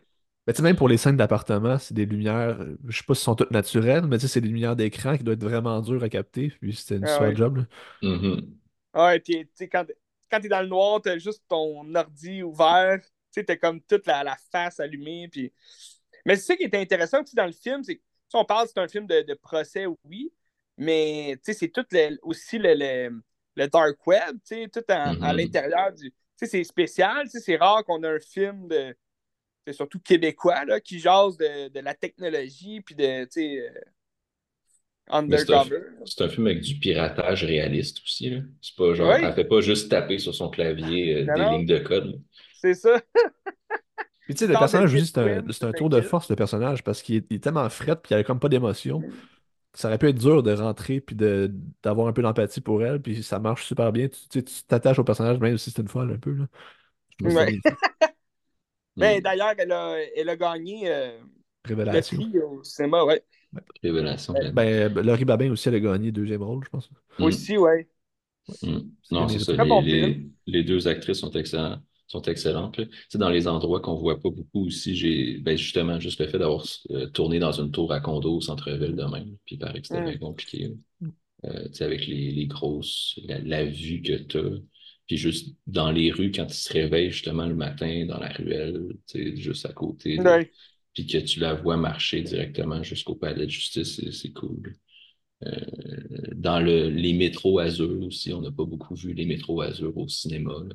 Ben là, on Mm. voit beaucoup les métros, c'est le fun. C'est vrai. Non, Mm. très bon choix, euh, top 1, euh, Marquis. Wow. Top 2. Top 6 pour moi. Bon, votre numéro un, là.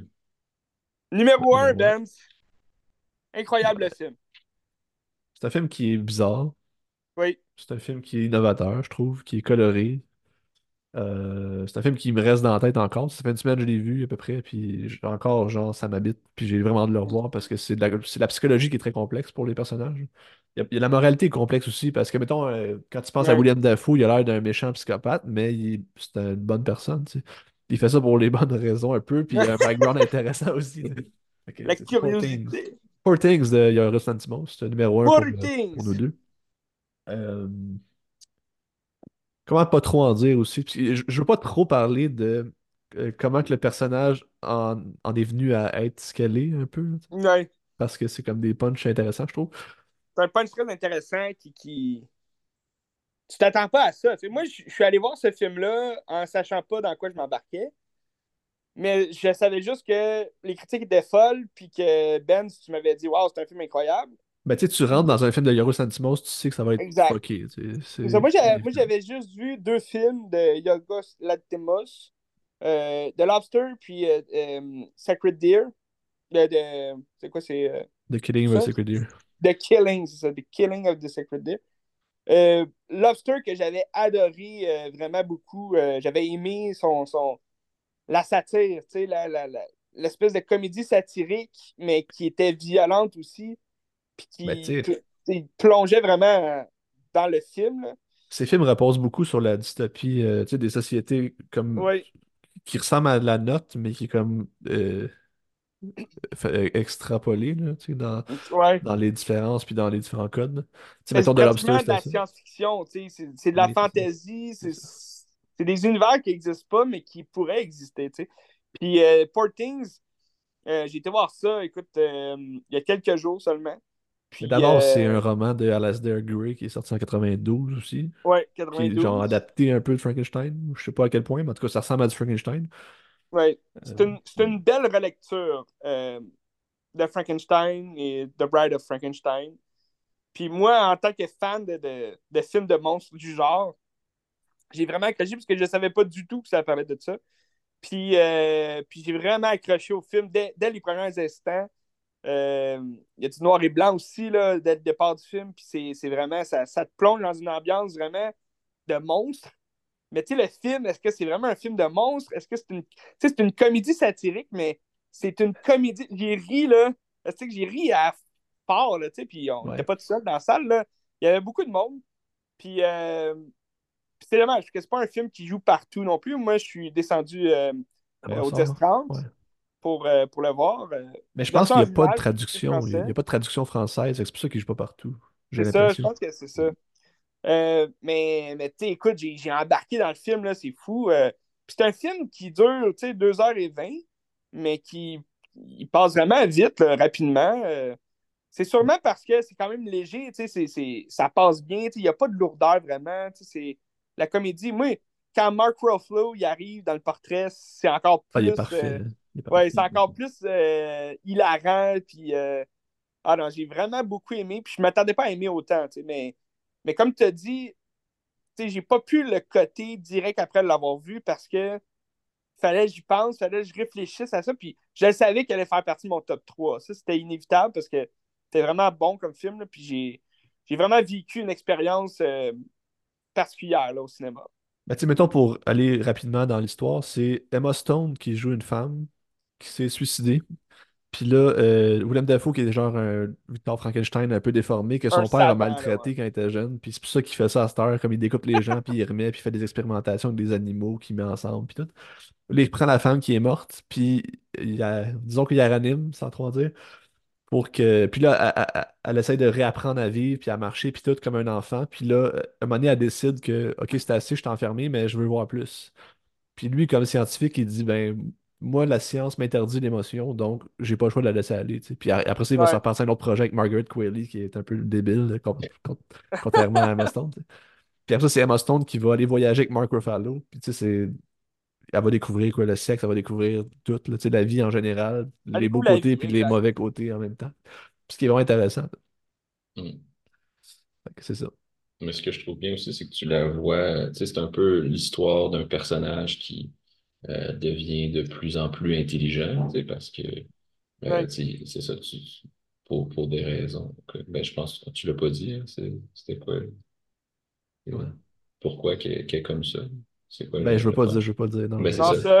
Mais en tout cas, à cause de, à cause de ça, ben, elle devient de plus en plus intelligente euh, et mature au fil du film. Puis, tu sais, ça rappelle euh, La planète des singes, le roman de Pierre Boulle, que tu, Mm. tu, tu- tu- vraiment dans le roman, tu as, ça, tu as cette évolution-là.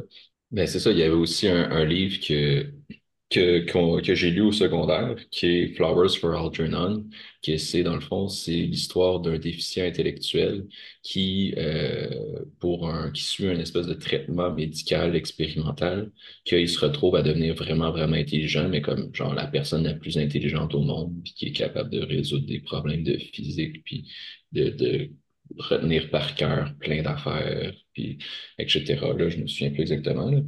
Mais euh, ça me faisait penser un peu à ça, parce que tu vois vraiment son évolution. D'ailleurs, parenthèse, le roman, il commence, il écrit, euh, c'est c'est lui qui écrit, dans le fond. C'est comme si c'était le personnage qui écrivait son, son journal personnel. Fait qu'au début, c'est des petits messages, pas très intelligents, puis avec plein de fautes d'orthographe. Puis à la fin, ben là, c'est des grosses affaires. Mais euh, d'ailleurs, il y a eu un film avec euh, qui s'appelle Charlie avec euh, Oncle Ben. L'oncle Ben dans le, le premier Spider-Man de Sam Raimi. Euh, c'est Ouais. lui qui fait, qui fait le personnage dans, dans le film. Mais euh, Non, c'est ça, tu vois vraiment, tu vois ça un peu avec le personnage d'Emma Stone.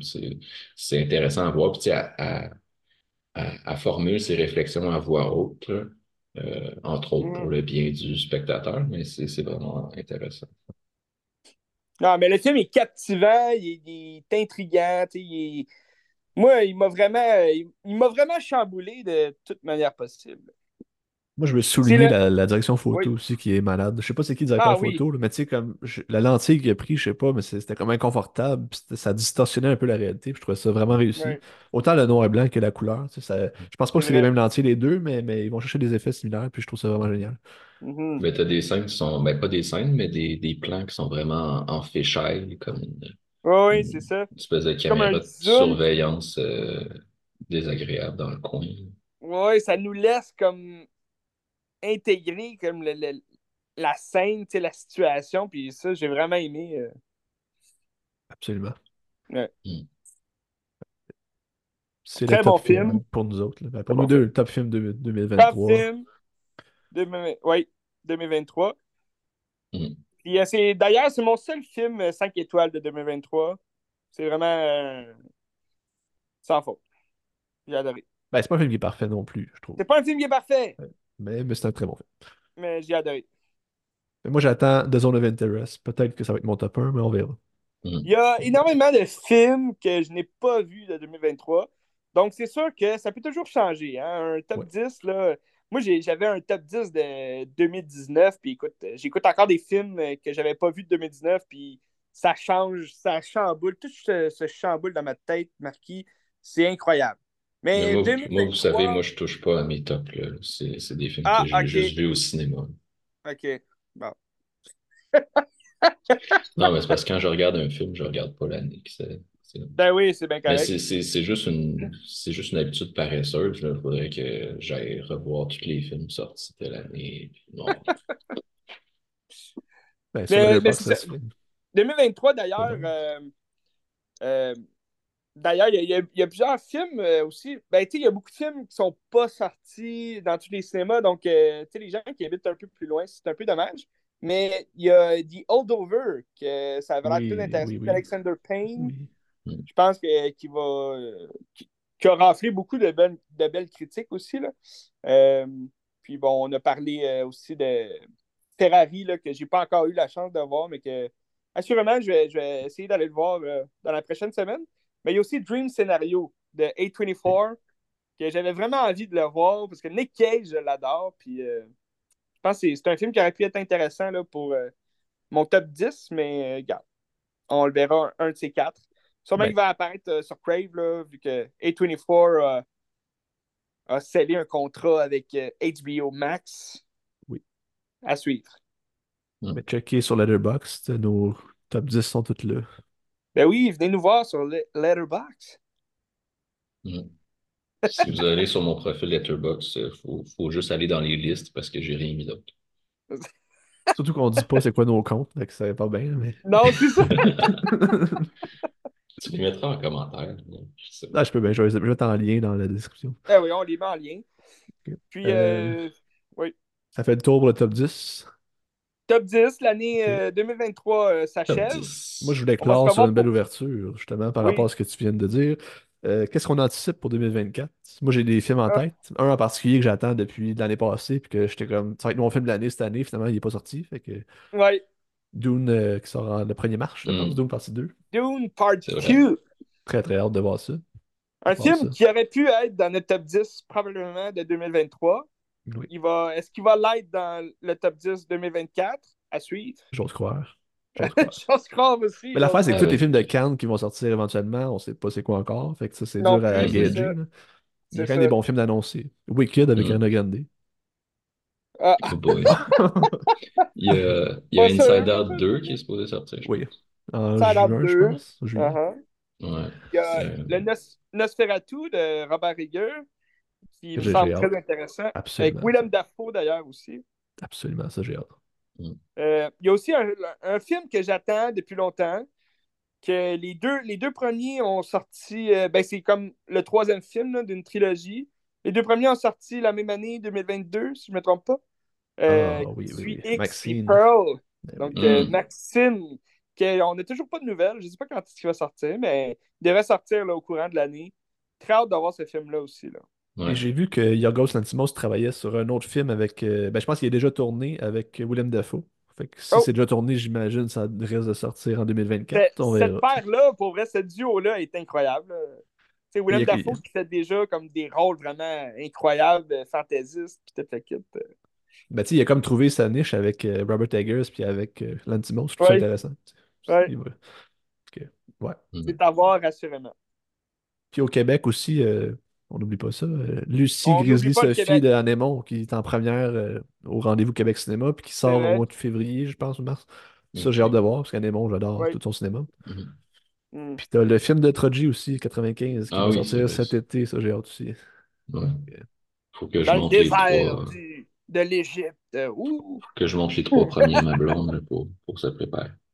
Absolument. On dirait, tu sais, quand on regarde le teaser, là, tu sais, t'as juste des dunes de sable. On dirait qu'il fait un shootout à dunes. En tout cas, Ça se peut, ouais, ça se peut. Ben, c'est de ça que ça a l'air là-bas. Ouais. Roger Le qui dit à Denis Villeneuve Hey, au Québec aussi, on fait des films. Ben, Denis Villeneuve, il était, il était pas là la même année, je pense. Denis Villeneuve, à Je la pas. course destination, bon, Je ou pas. Europe-Asie, ou je sais pas trop. Mais les deux, ils ont fait euh, l'émission. Hmm. Mm. Intéressant. Est-ce qu'on a. euh, j'ai pas vu. euh, j'ai pas encore été voir les nominations des Oscars là, cette année, Ils mais sont ils pas sortis encore, non. sont pas encore sortis, hein, c'est ça. Euh, Pensez-vous que film québécois en langue étrangère? Ben, c'était Roger qui était là, puis il a pas été sélectionné pour la prochaine ronde, fait que non. Ah, ok. Bon, Non. ok. Bon. Dommage. Mais là, il y a, il y a- il y a quelques films qui sortent début janvier. Ben là, tu as parlé de, de Zone of Interest qui, qui sort en janvier. Il y a aussi il y a Perfect Days de Wim Wenders. Oui, c'est vrai, oui. En parlant de, de encore en, en parlant de regard euh, occidental sur euh, ben là, c'est le Japon, c'est pas la. Corée. Mais c'est ça, Wim Wenders qui fait un film japonais au Japon avec des acteurs japonais. Euh, Tout est japonais dans ce film-là. de- sauf le réalisateur. Mais, mais le, la bande-annonce me donne vraiment envie. Fait que ça, j'ai bien hâte. Puis il y a Yannick Intéressant. aussi de, de Oui, Quentin. Dupieux, oui, absolument. Euh, je disais que j'ai jamais vu de film de C'est vrai, on parlait de Quentin, ben oui. Ouais, mais la bande-annonce de Yannick, elle, elle me donne vraiment envie. Ah, ben là, il a annoncé qu'au cinéma Beaubien, tous les gens qui s'appellent Yannick peuvent voir le film gratuitement. Oui, oui, j'ai vu ça. Oui, c'est ça, j'ai vu, hein. bien, puis, Je me sens- puis du parc. Me je me disais, me semble que j'ai vu un- une pub qui disait Si tu t'appelles Yannick, viens voir le film Je gratuit. sais qu'en France, il avait fait ça, fait qu'ils l'ont fait ça aussi. Ouais, Mm. c'est drôle. Mais Ben écoute, euh, une année incroyable qui nous attend. Euh, moi, j'attends Deadpool 3. Ben, ça va être le- pas mal le, le- le grand film de super-héros de l'année. Là, euh, à moins qu'il y en ait Undercover. Parce que Spider-Man, je pense qu'il a été repoussé, là, le nouveau Spider-Man. euh, Ouais. il va s'appeler comment, mais Ouais, le- le- ben c'est. euh, J'ai oublié le titre. Euh, Beyond, Beyond, Beyond the Spider-Verse. Ouais. c'est ça. Il On l'attend, 2025. Donc, euh.